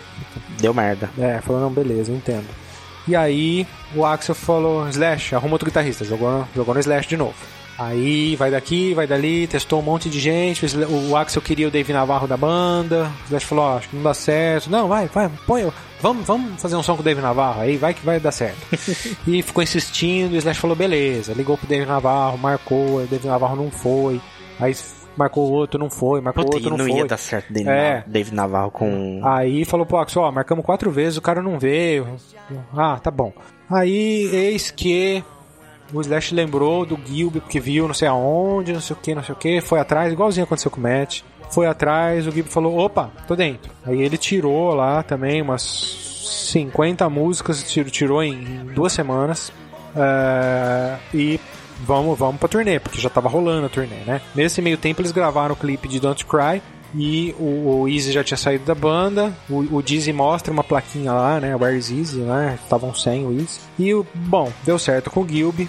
Ele entra na banda. Foi e- muito bem substituído, assim, na parte instrumental, né? Foi, É foi. o que a gente não sabe é na parte de composição, porque depois, né, a gente não teve nenhum álbum do Guns composto com o Gilby, né? Mas ele era um guitarrista muito competente, eu gostava bastante do, do Gilby no, no Guns, cara. Foi, é, assim, é, funcionou, né? Funcionou e bem. tinha sinergia com, com o Slash. É. eu gostava do- dos Exato. dois no, no palco juntos. É, o Slash ficou bem feliz também com ele lá. E saíram tocando. Nesse meio tempo aí, o, o Michael Jackson ligou pro Slash. Que era o guitarrista do momento, né? cara? É, era o ícone. Já era o ícone da guitarra mundial, Sim. né? O- Hoje ele ainda é, mas nessa época ele já era e tava mais na, tava no auge, né? E na simplicidade dele, Slash, aqui é o Michael Jackson. Eu queria saber se você pode tocar uma música no meu disco. o Slash falou, pô, posso, né? Você tinha que só afinar um pouquinho mais essa voz. Slash, aqui é o Michael Jackson. Uh! Au! Who's bad? E aí, o Slash gravou Giving to Me, puta de uma música que eu acho demais. Animal. Dangerous. E gravou uma intro de Black White, que eu, eu acho que nem tem no disco, mas tem no clipe. É Aquela cagaga, que tá uma Macaulay Culkin Sim. pulando na cama, é o Slash tocando. Não, tem no disco. Tem no disco? Tem no disco. Show. Enfim, Que depois é. Aí. É, antes, né? É, é, É. é antes. Tem, tem no disco. Legal.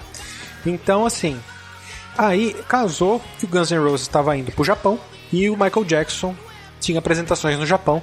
E aí ele chamou o Slash pra fazer, para participar do show dele, né? Então foi no Tokyo Dome em fevereiro Uhum. de 91, acho que 91, né? No, ou 92, Ih, agora Ah, tá aí, entre 91 e 92. 91 e 92. É, é isso aí mesmo. É, em fevereiro, no Tokyo Dome. E aí o Axel foi lá duas noites seguidas nos shows do Michael Jackson, participou. E aí, na noite seguinte, ele já tocaria lá com o Guns N' Roses. E ele fez três noites lá com o Guns N' Roses. Se eu não me engano, 19, 20 e 22 de fevereiro ele tocou lá com o Guns no Tokyo Dome. É, então ele tocou cinco, cinco vezes seguidas lá no Tokyo Dome, duas com o Michael, três com o Guns. E de lá saiu aquele famoso DVD que todo fã de Guns tem, né? É, e cansou de assistir. Então foi gravado nessa pegada aí no, no Tokyo Dome aí em fevereiro. Foram é, três shows que eles fizeram lá. Eis que aconteceu uma das coisas mais mágicas da história do rock. Pegaram o Guns N' Roses no auge, o Your Illusion Tour, e juntaram com o Metallica no auge, na turnê do Black Album. Eu digo auge de popularidade, antes que alguém, alguém venha me falar Master of Puppets Né, auge de popularidade do Metallica, auge de popularidade do Guns N' Roses e fizeram uma turnê conjunta nos Estados Unidos e Canadá. É, Cara. duas das maiores bandas de metal, rock, hard rock do, do mundo, né, cara? Ah, eu daria um dedinho pra ter visto um show Imagina desses como assim. foi, né? E com o Fate No More abrindo. E o Fate No More, na verdade, brigou no meio do caminho, foi substituído pelo Body Count, enfim, mas Metallica e Guns N' Roses como atrações principais. O Metallica já estava preocupado com porque todo show o Axel atrasava, aí o Metallica, é, o Metallica tocava primeiro. Então, Metallica primeiro, depois o Guns fecha. E aí só que eles sentaram para reunir, fizeram uma reunião, falaram, ó, a gente vai fazer as coisas da melhor forma possível, profissional, blá, sem muito, sem muito carro, porque eles Que é a fase que o Metallica tava mais, né, straight, assim, né, Metallica cara? tava uma máquina. E com a produção do Bob Rock, né? É. Então eles estavam buscando realmente ganhar o mundo, né? É. Que culminou no que eles são hoje. E isso, né? perfeito, perfeito. É isso. Então eles E- estavam realmente preocupados, né? E eles viram o episódio ali de St. Louis com Guns N' Roses há pouco. isso aí então foi eles se queimando, né? É, queimou. Foi queimando. Eles se preocuparam. Então eles fizeram uma reunião. E o Slash, e, e o Slash ficou preocupado, cara. Falou, puta merda, né? E era um cara? balanço de ideias pras bandas, pros produtores ali de show, chamar o Guns, porque era uma das maiores bandas da, da, daquele momento, mas era das bandas mais problemáticas. Então você ficava assim, puta, gostaria muito de chamar o Guns, mas eles vão trazer uma carga de problema tão grande, né, cara? Então ficava naquilo. Tenho certeza que eles perderam muita oportunidade, cara, muita Sim, oportunidade nessa sim. época por causa disso. Mas enfim, o Slash ficou preocupadaço. Por assim, pô, vou fazer feio com os caras ali, né? Vou ficar esbarrando com o Lairs ali atrás e. Enfim, clima ruim, mas enfim, vamos, vamos fazer. Começaram a fazer. Eles não foram. O Guns não foi pontual em nenhum show sequer. Foi atrasando em todos. Mas enfim, Metallica tocava primeiro e, e embora. Eis que aconteceu um acidente com o show do Metallica que o James Hetfield se queimou com os fogos de É artifício. famosa, né? né? Essa Todo mundo é conhece essa história, então ele se queimou legal, ele foi pro hospital, teve que parar o show do Metallica na hora. E aí o Metallica fez um show muito curtinho, fez um pouquinho, né, de show e aconteceu isso aí. E aí ligaram pro Guns, falaram, ó, vocês vão ter que subir, subir uma hora mais cedo do previsto aí, porque aconteceu um problema. E os caras falaram, beleza, nós vamos. Pode contar que nós vamos. e, e eles tavam, assim, nesse momento eles ainda estavam no hotel. Mas eles falaram, não, nós vamos. Aí eles pegaram as coisas, foram pro local, Jesus amado. chegaram lá, eles estavam prontos para tocar antes, Adivinha. a- adiantados. Eis que o, o Axel não subiu e eles atrasaram 4 horas para subir. E aí eles subiram e aí eles fizeram o, o show e eles foram só até metade do show, acho que eles foram até Rocket Queen, não lembro. E o Axel também parou o show, foi embora e virou um quebra-quebra também lá. Foi uma merda. Foi tipo um lixo. E, tipo, aí ficou uma situação muito ruim na, na turnê, o, o Slash encarar os caras, enfim. Ficou aquela merda. E o Slash ficou muito puto. E o Slash e o Axel percebeu que o Slash estava muito puto. E aquela história, o Axel, é, ele não Pedia desculpas. não pedia desculpas, ele fazia alguma coisa. Então o que, que ele fez? Aí eles tinham turnê na Europa de novo e, ah, e eles marcaram um show em Paris que seria televisionado. Famoso show de Paris, né, famoso, cara? Já que passou na Band. Os maiores shows, né, do, do Guns, né, cara? É, e aí o Axel, é, é, para agradar o Slash, ele trouxe dos Estados Unidos o Steven Tyler com o Joy Perry do Aerosmith, o Lenny Kravitz, que o Slash era amigo, tinha tocado no disco, etc. E o Jeff Beck, que o Slash gostava muito. Então, assim, foi tudo pra agradar o Slash. Não era que às vezes a gente pensa, ah, os caras estavam na Europa, estavam passando por ali, chamaram. O, armado. o Axel pagou avião de primeira classe pra todo mundo, hotel 5 estrelas em Paris pra todo mundo, só pra botar lá pra tocar pro Slash ficar felizinho. e E Axel é foda, mano. é, na, louco. na passagem de som, o, o Jeff Beck teve um, um- um problema de audição. Assim, diz que o, o Matt começou a tocar bateria e meio que deu um, Deu um branco. deu um, um branco na audição do Jeff Beck. Ele, parece que ele ensurdeceu ali naquele momento. E parece que nunca mais ele, ele voltou a ser o mesmo, assim. Ele, tipo, falou, não, é, fiquei ruim aqui, eu vou voltar. Pegou o avião de volta, foi para os Estados Unidos e tal. É, aí o, o Steven Tyler e o Joy Perry chegaram lá para passar som, não sei o que, o Lenny Kravitz. E aí eles olharam pro Slash e falaram, "Ô, legal, cara, vamos fazer o som aí. Aí o Steven Tyler chegou pro Slash e falou, cara, mas cadê o vocalista de vocês? O Slash ficava puta sem graça, porque o Axel não ia passar som nunca. Enfim, o Slash, mais uma vez, putaço. Voltando para os Estados Unidos, é, o Slash, uma vez, só como curiosidade aqui, o Slash passando em frente à Tower Records, onde ele tinha trabalhado e onde ele roubava as fitas, ele viu uma, um movimento muito grande ali da molecada. E, e aí ele ele conhecia os caras, ele entrou por uma porta de fundo lá, falou, pô, eu vim aqui meu ver o movimento, não sobe aqui no escritório. Então ele foi no escritório onde é, o pessoal não via ele, e ele ficou vendo ali a molecada comprando Comprando disco. Só comprando Your Illusion, é, comprando fila pra comprar os Your Illusion. E aí ele ficou todo todo ali, né? E aí a gente vai aproveitar o momento pra eleger nossas preferidas dos Use Your Illusion, Pim. Bora então. Bora, Então vamos lá. Posso começar de novo? claro. Vamos lá. Então a gente agora tem que falar seis, né? Três, Três de cada um? três do um, três do dois, Então por favor. tá, Então vamos lá. Do Use 1, cara. Bad Obsession, Double Talking Jive e Coma. Ô, mandou bem. Do Use 2, esse é muito difícil. Nossa, esse disco eu gosto de tudo, cara. 40 Years, música cantada pelo Easy. Boa. Pretty Tie Up e Stranded. Demais. Cara. Eu tentei fugir das óbvias. Cara, mas é eu, inteiro. É, assim, esse aqui eu nem pensei antes. Eu vou lembrar aqui e mandar minhas preferidas no feeling aqui, que se me perguntar amanhã vão ser diferentes, mas vamos lá. Use Your Illusion 1. Minhas preferidas hoje, Right Next Door to Hell, que abre o disco com os dois pés na porta. Foda. Vou junto com você em Bad Obsession, que eu amo essa música de paixão. E Perfect Crime, pauleira. Use 2, Civil War, curto demais. Uh, Locomotive, que música foda, meu amigo. Nossa, eu deixei Locomotive de fora. e eu tô entre duas aqui. Ah, ah Strange. É, animal.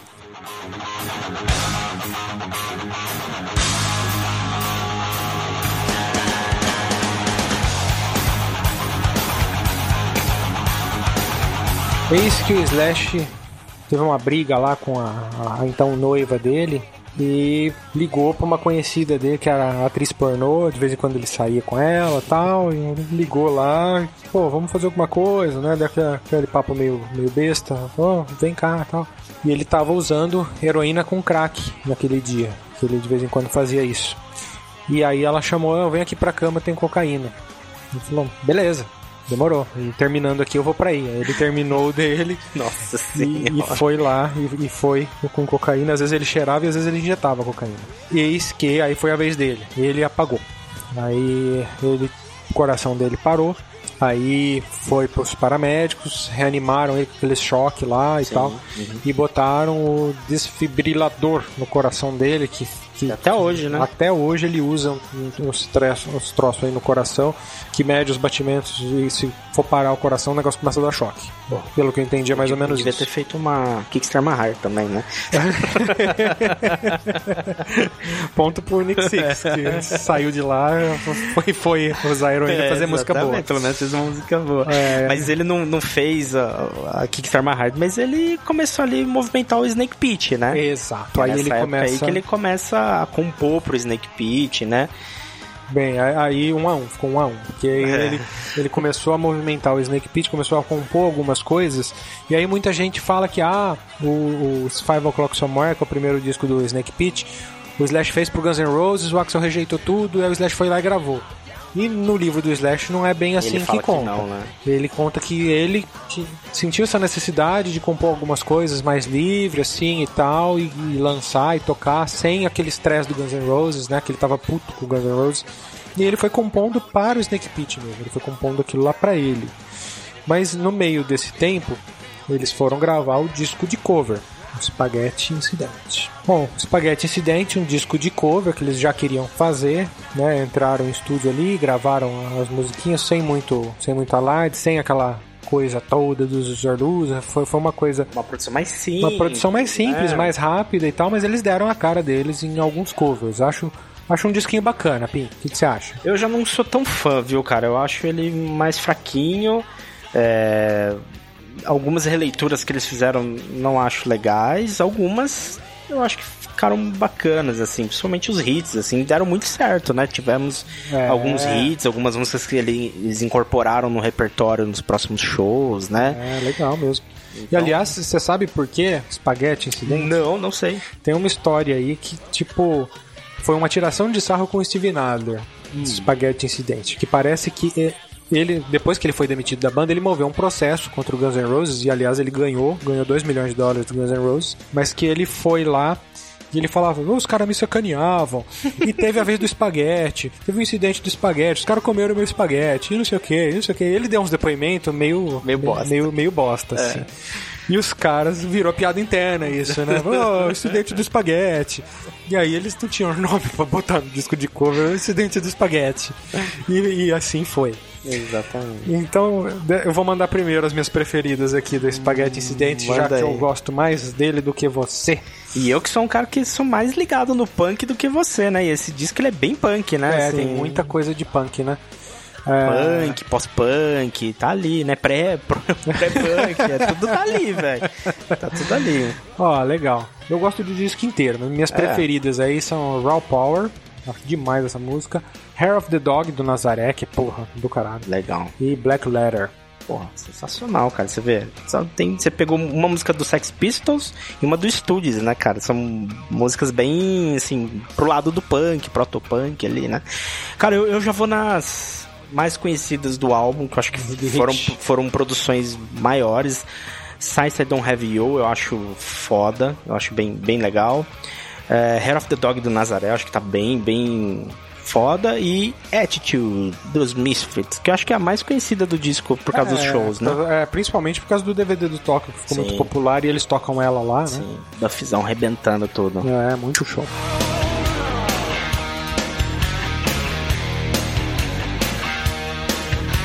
Bom, então eis que realmente ele entrou em estúdio e fazer o disco solo dele, recrutou os chegados, né, Pim? Matt Sorum na bateria, Gilby Clark na guitarra, chamou lá o Mike Inez do Alice in Chains no baixo, e aí, cara, ele teve uma luz que eu não sei da onde ele tirou um tal de Eric Dover para cantar que eu nunca tinha ouvido falar antes disso e nunca ouvi falar, falar, depois, depois disso. Também não. O cara veio ao mundo, gravou o disco do Snake Pit e sumiu. É. Cara, que vocalista foda. Eu... Nossa. E, e, não, ah, mas é vocalista de estúdio, porque ele não deve ter ficado porque ele devia ser ruim. Não é. Eu tenho, eu tenho um DVD do show do Snake Pit na Argentina. É animal. Pô, e que vocalista foda, cara. É, eu, eu acho. E, e você vê algumas músicas desse disco, o, o Miles Kennedy tem que cantar, né, assim, hoje em dia, né? E não é a mesma coisa. Eu, eu gosto muito, eu sou muito fã do Miles Kennedy, mas eu acho que o, o Dover mandava muito bem. Porra, é mas é, realmente que se você sabe que fim levou o Eric Dover, comenta aí, cara, porque eu não faço a menor ideia o que, que virou ele, cara. Pois é. Sumiu, é. cara. Mas ó, é um descasso, hein, cara. Nossa, muito it's, bem produzido. It's Somewhere é, é, sensacional, cara. It's Five O'Clock Somewhere. Muito bem produzido. Só musicão, eu coloco ele do começo ao fim, até hoje eu piro, cara, arrepio. Exatamente. Já vamos falar as preferidas dele então? Vamos aí, qual? Então vamos lá, vou, lá. vou passar as minhas aqui. Eu coloquei a Biggers Hangers On e Good to Be Alive e Summer City Award. Muito bem. Eu vou junto em duas, cara. Beggars and Hangers On, que pra mim é a melhor música é foda do, música, da, da fase slash pós Guns N' Roses, essa é a melhor música, acho animal e tem um clipe muito legal. Soma City Awards, e. E. E. e Be the Ball. Boa.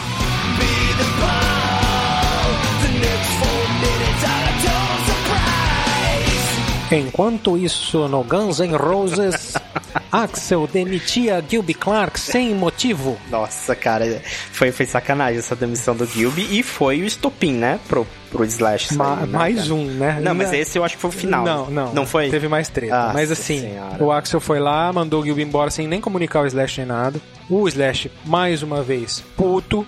E, e o Axel ainda falou assim: arruma aí um guitarrista. Aí o Slash começou a pensar em guitarrista, não sei o que, mas o, o Axel ligou e falou assim: ó, arrumei um o guitarrista. Aqui. Tem um é. menino aqui, ó. Tem, eu tenho um menino é, aqui. Tem um amigo meu, Paul Rudd. Nossa. Vai dar certo sim.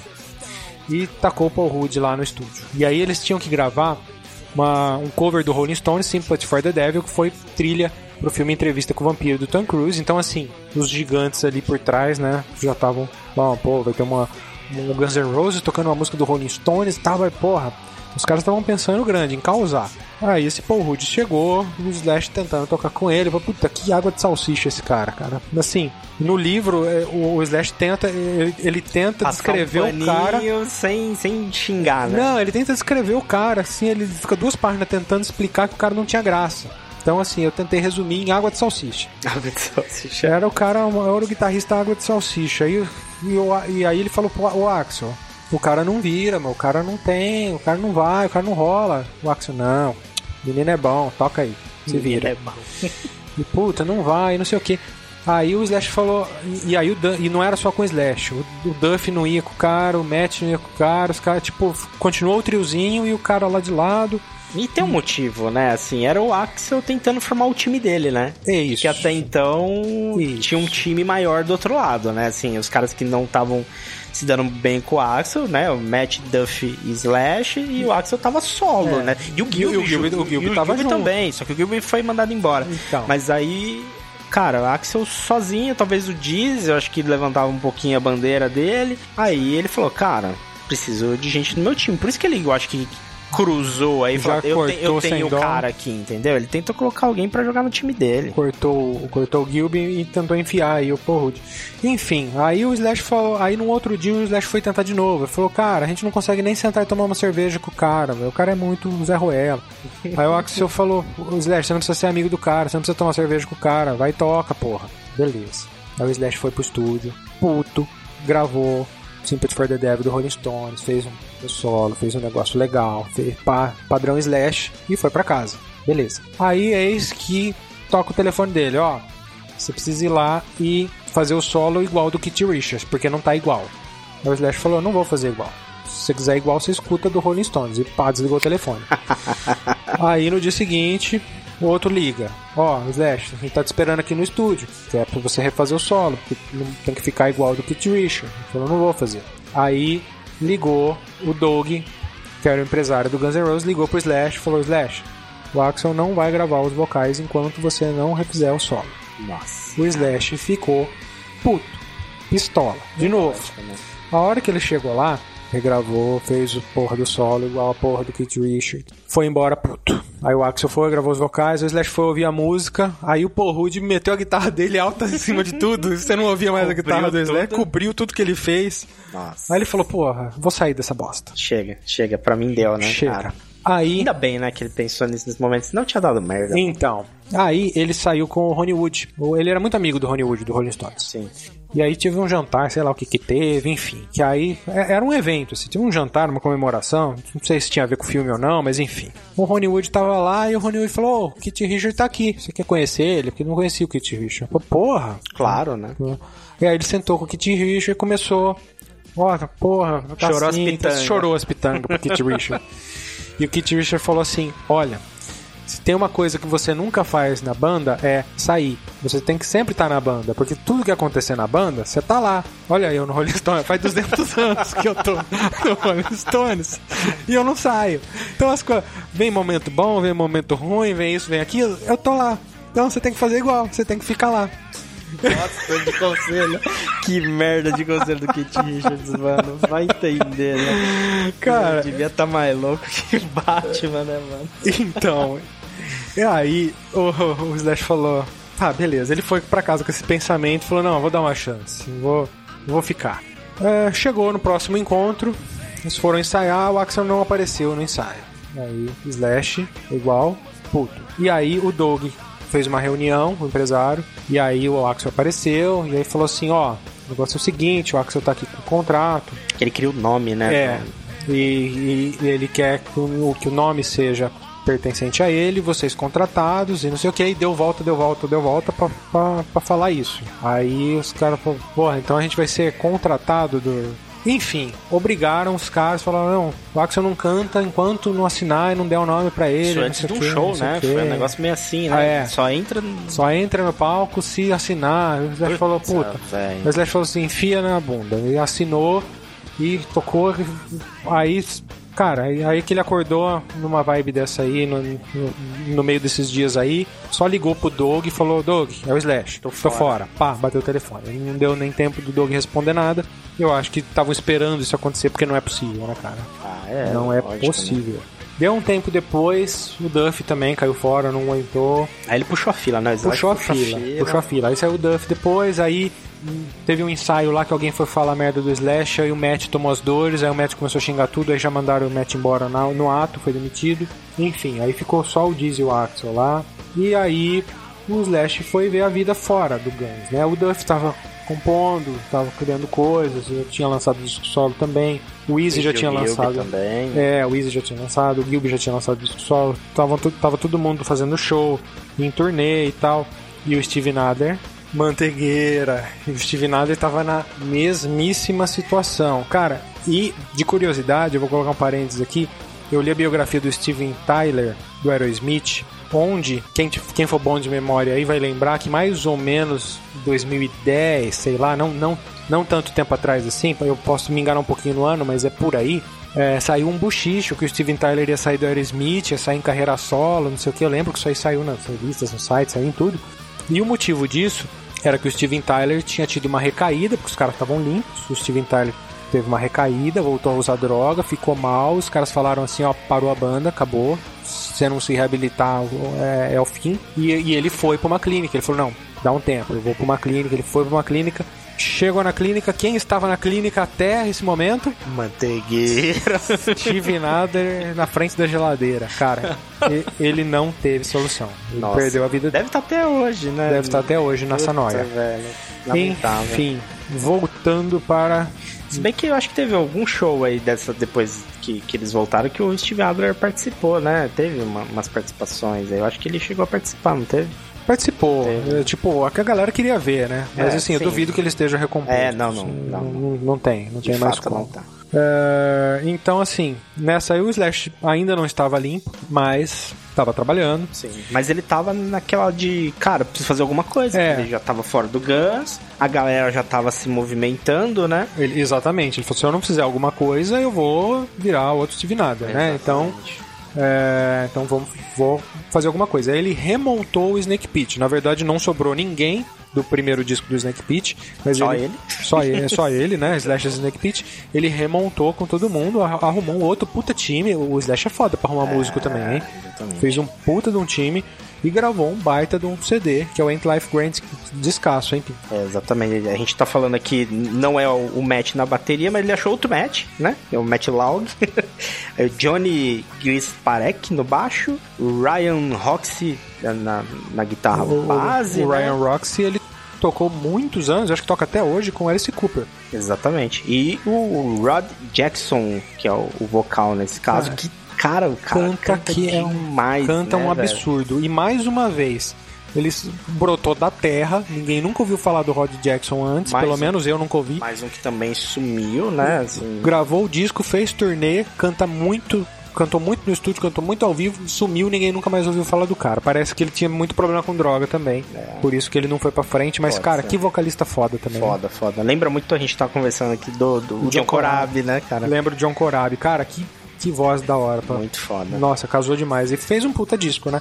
Tão bom quanto o Five Five Eu, eu acho que eu até prefiro ele, viu? Eu acho que ele é um pouquinho mais moderno, tá, tá uma pegada um pouquinho mais diferente, assim. Seria um pouquinho mais pesado. É, mais pesado, mais pesado, eu gosto. E, e o vocal acho que me agrada um pouco mais, cara. Nessa, nessa época aí, é, o, o Slash, ele tinha casado com uma, com uma mulher chamada René, só que assim, ele tinha um, um lance, Um affair. um, é, ele tinha um trem aí com a, com a Perla. E aí, onde ele via a Perla, saía faísca.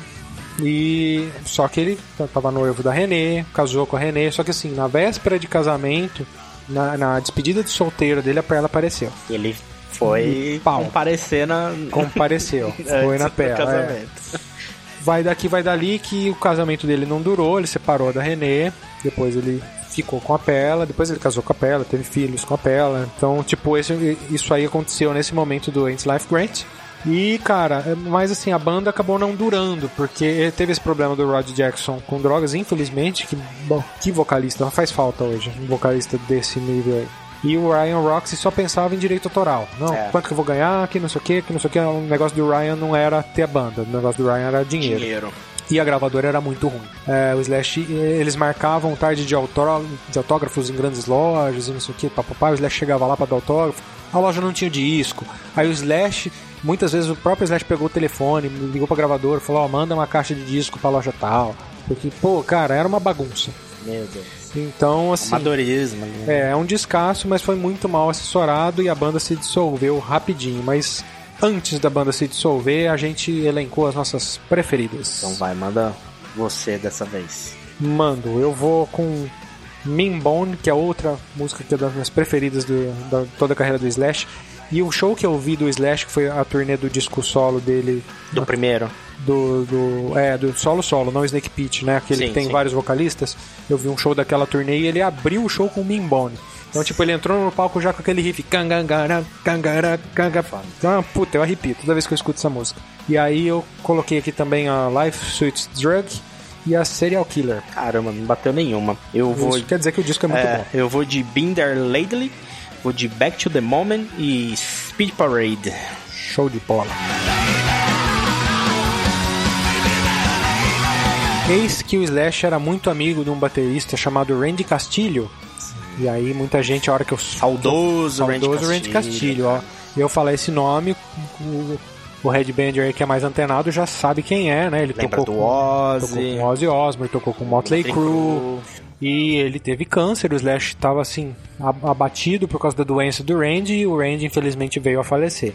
E o Slash foi até o velório do Randy Castilho, e lá ele encontrou o Matt Sorum, que era amigo do Randy também, também estava abalado, também estava fudido né? com a situação e tal, né? Baterista, ambos bateristas muito bons. E o Matt encontrou o Slash lá, fazia muito tempo que eles não conversavam, e o Matt falou, cara, eu vou organizar aí um show pra é, fazer uma renda, pra fazer uma grana pra família do Randy. Cara, vamos. Você entra aí, topa? você participa. O Slash falou, pô, claro, cara, vamos fazer, vamos, vamos ajudar, né? Então foi tudo numa uma nice, assim, muito boa. E ligaram pro Duff. Ô Duff, a gente vai fazer um show, cara, beneficente pra ajudar a família do Randy Castilho, cara. Porra, conta comigo, não sei o quê. E daí, obviamente, você já sabe onde a gente vai chegar, né?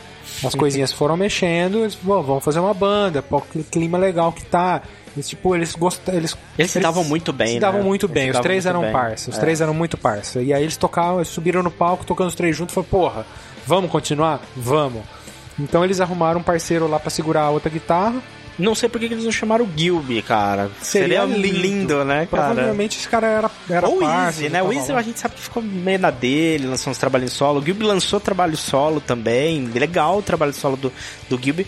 Mas, mas eu não sei se nessa fase que ele tava com alguma banda, não, não deu É. pra ele entrar, ou não chamaram ele, não sei. Mas o que muita gente queria e sonhava, eles também eles pensaram igual. Puta, vamos chamar o Sebastian Bach pra cantar? Cara, todo mundo fala Todo isso, né, mundo cara? queria isso, Todo- né, cara? E eles chamaram. Falou, vamos chamar o Sebastian Bach pra cantar. Chamaram. E aí o Sebastian Bach foi lá, cantou. E aí eles falaram, cara, é o Skid Roses. E, Ficou eles, muito E eles não misturado, queriam, né? é, Eles eles queriam não outra queriam. coisa, né? Eles queriam um negócio novo, diferente. Eles falaram, porra, a gente não quer o Skid Roses. E aí eles deram um tapinha nas costas do Seba e falou, valeu, mas não é, É, isso. eu sei que isso tá no livro, mas eu acho que tem um fator aqui que eu eu já, já conversei com algumas pessoas e elas falam. O, o Sebastian Bach é muito amigo do Axel. Muito amigo. Um chama o outro pra participar dos discos. Eles são amigos de verdade, né? Eles abrem, né, shows, né? O, o Sebastian Bach abre shows do, do Guns mesmo, né, antes. E, e eu acho que isso influenciou um pouco também o Sebastian Bach de, de, de não querer.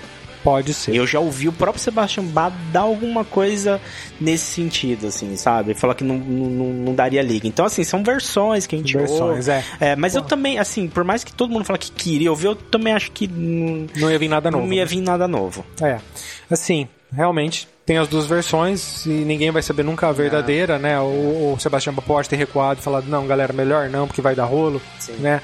Mas o Slash falou que eles não queriam esse Skid Row. E a relação de Slash com Guns N' Roses, com Axel, né, na verdade, É. tava péssima. Tanto que teve um Réveillon, onde o Guns N' Roses estava remontado e foi tocar num cassino, sei lá onde, Las Vegas, sei lá onde que eles iam tocar. E o Slash tava com a Perla na cidade e falou: Vamos assistir o show do Guns N' Roses? Vamos. E eles foram pro hotel. Vamos assistir o show do Guns N' Roses. Foram pro hotel. E eles se hospedaram no hotel.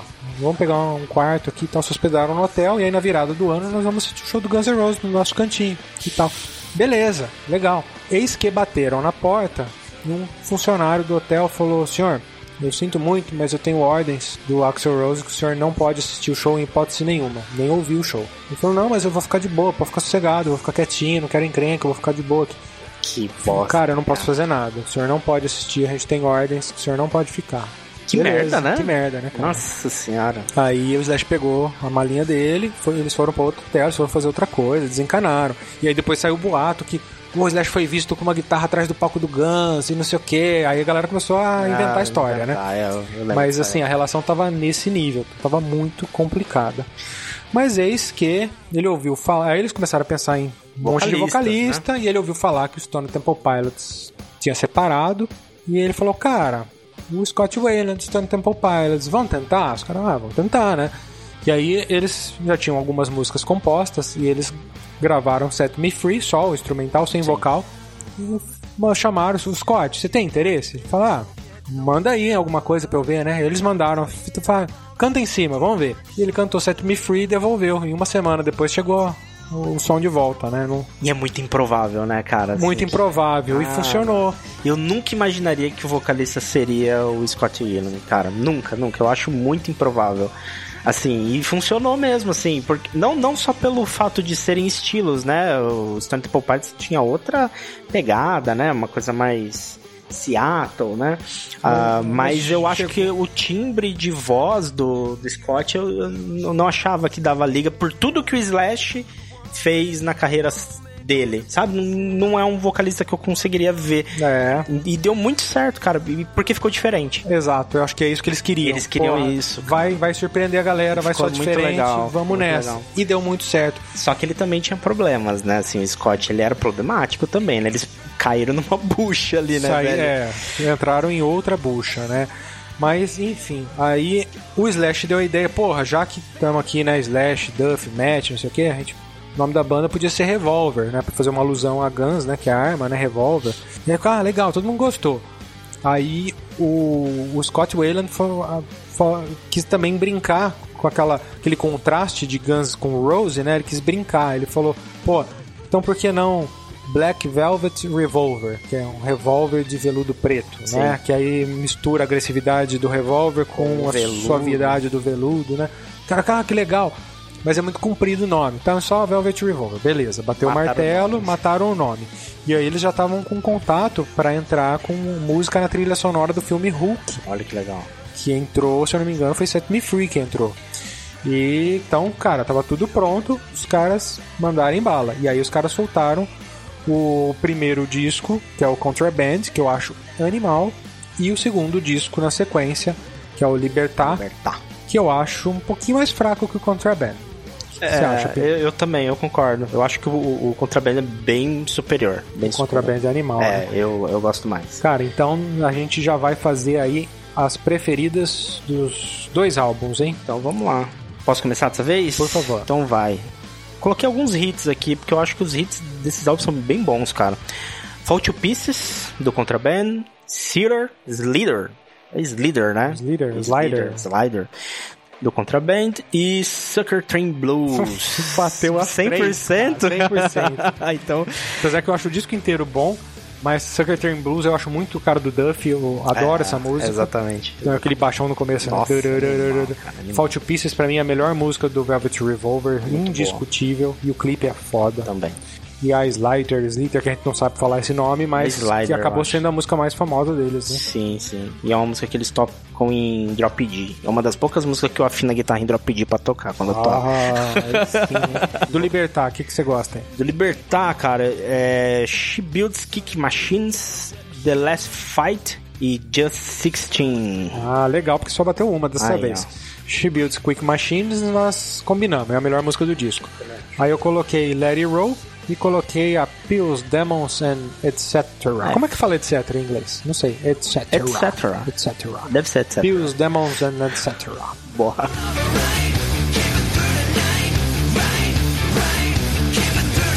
Bom, o Velvet acabou não durando muito. O Scott, o Scott faleceu, né? E infelizmente, mas o Slash não para, né? Aí ele foi fazer a carreira solo dele, porque o Snake Pit ele sempre considerou uma banda, Snake Pit, Sim. né? Pra mim era, era um projeto solo do Slash, mas Tanto ele que muda de, de formação. Mudou todo, ficou só ele, né? É, ele vai mudando o é. resto. Mas eu acho que a intenção dele era ser uma banda. Era ser né? uma banda. E, a- e agora, e aí depois ele realmente foi fazer carreira solo, só chamado de Slash, e aí lançou um descasso. E eu acho que ele acertou muito a mão fazendo isso, cara. Ele acertou. Porque jogou muito ele na mídia de novo. Jogou. O Velvet não jogou tanto quanto esse Carreira disco solo, é verdade. De carreira solo, cara. Ele lançou um disco simplesmente chamado Slash em 2010, cara, e ele acertou a mão. E aí ele, ele trouxe um vocalista pra cantar cada música, só trouxe gente fenomenal e, cara, ficou pra mim da carreira solo, esse é o melhor disco da, da carreira Sem solo aqui dúvida, pra frente. Sem dúvida, pra mim também é, o- é o melhor disco. São bons discos que tem da,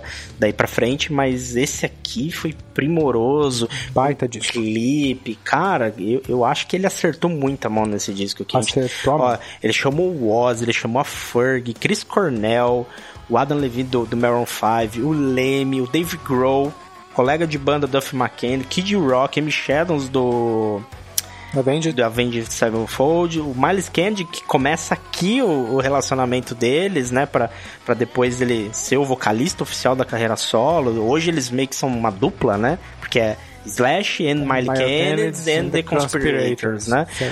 É, cara, enfim, um monte de participação, Iggy Pop, puta, velho, é, é, muita gente boa num, num, disco só, né? Por isso que eu falo que ele acertou a mão e ele conseguiu trazer para cada música com participação um pouco da característica o do, clima do, do vocalista, do vocalista e cara. todas elas soam homogêneas ao mesmo tempo. Não né, é estranho, não é estranho. Não assim, parece que você mudou de disco, mas cada uma tem a cara do vocalista. Cara, é realmente cara, um trabalho um genial. A produção, não sei quem fez a produção desse disco, mas o cara é um, um gênio, assim. E o Slash também, por estar, por tá, né, porra, no auge aqui, né, cara? Fazendo músicas muito fodas, riffs animais. Eu, eu sou suspeito para falar desse disco, ouvi demais. É o, o, Eric Valentine que fez a produção do Olha, disco. Cara. Obrigado, Google. Na sequência, ele, ele solta o Apocalypse Love, que também é um bom disco, e aqui já é. E aí né, firmou o Miles Kennedy. Kennedy. É que assim, depois do disco solo, na verdade, eu, eu eu tenho para mim, isso, isso não tá no livro, tá? Isso eu tenho na, na minha cabeça que o Slash soltou esse disco para ver o que que dava. E aí foi, foi bem recebido. Bem e aí ele precisava de um vocalista para turnê. E aí casou bem com o Miles Kennedy. Vamos fazer a turnê? Vamos. E aí o Miles Kennedy matou no peito, saiu cantando Guns N' Roses, Snake Pit, Velvet Revolver, carreira solo, foi cantando tudo. Tudo. E o Slash falou, porra, fluiu bem, gostei do cara. A galera abraçou ele também. A galera abraçou. Curtiu. E aí, a partir daí, o Slash não tinha por que ficar é, demitindo o cara pra, pra, arriscar o outro. Então ele seguiu com o Miles Kennedy e a, e a banda fixa, que é o The Conspirators. Bandaça, né? Banda, Bandaça. banda animal. Aí, o primeiro, então foi em 2010, em 2012, então pouco tempo depois já soltou o segundo, Apocalyptic Love, também é muito legal. Pra quem não conhece o Miles Kennedy, ele veio lá do Alter Bridge, que é a banda do Mark Tremont, né? Que era do Creed, cara. É, foi daí que ele surgiu, cara. E, e, a banda é muito boa, né? Então, só uma, uma diquinha rápida aí. Hoje já, por causa do, inclusive do Slash, o Alter Bridge também tá fazendo álbuns, né? Ganhou um pouco de espaço na mídia, né? O Mark Tremont também é um puta de um guitarrista fudido, cara. É, mas eu achei que deu muita liga realmente essa parceria dos dois e, cara, tá até hoje, né? Inclusive a gente tá recebendo materiais atuais deles gravando algumas coisas, né? Por mais que o Slash tá lá tocando com o Guns, também soltando coisas novas, é, é, a gente sabe de coisas que ele tá fazendo com o Miles é, Kennedy, cara. Continua um filme forte e isso é muito bom, né, cara? Muito legal. E ó, produziram muito. É, dois anos pro segundo disco, depois de dois anos, o terceiro disco, World on Fire, 2014. E na mesma pegada do World on Fire, o Living the Dream, quatro, aí quatro anos depois, 2018. Então, cara, disco em, em 10, 12, 14, 18 produtivos, hein, cara? Bom, fazendo, pra, anos atuais. Show, é, pros anos atuais ninguém tá fazendo isso. E fazendo show, lançando disco ao vivo e agora o Slash indo com Guns N' Roses nas costas. Então, cara. É foda, cara. Os caras estão trabalhando, velho. Tirar a cartola pro cara, hein? É, sem dúvida.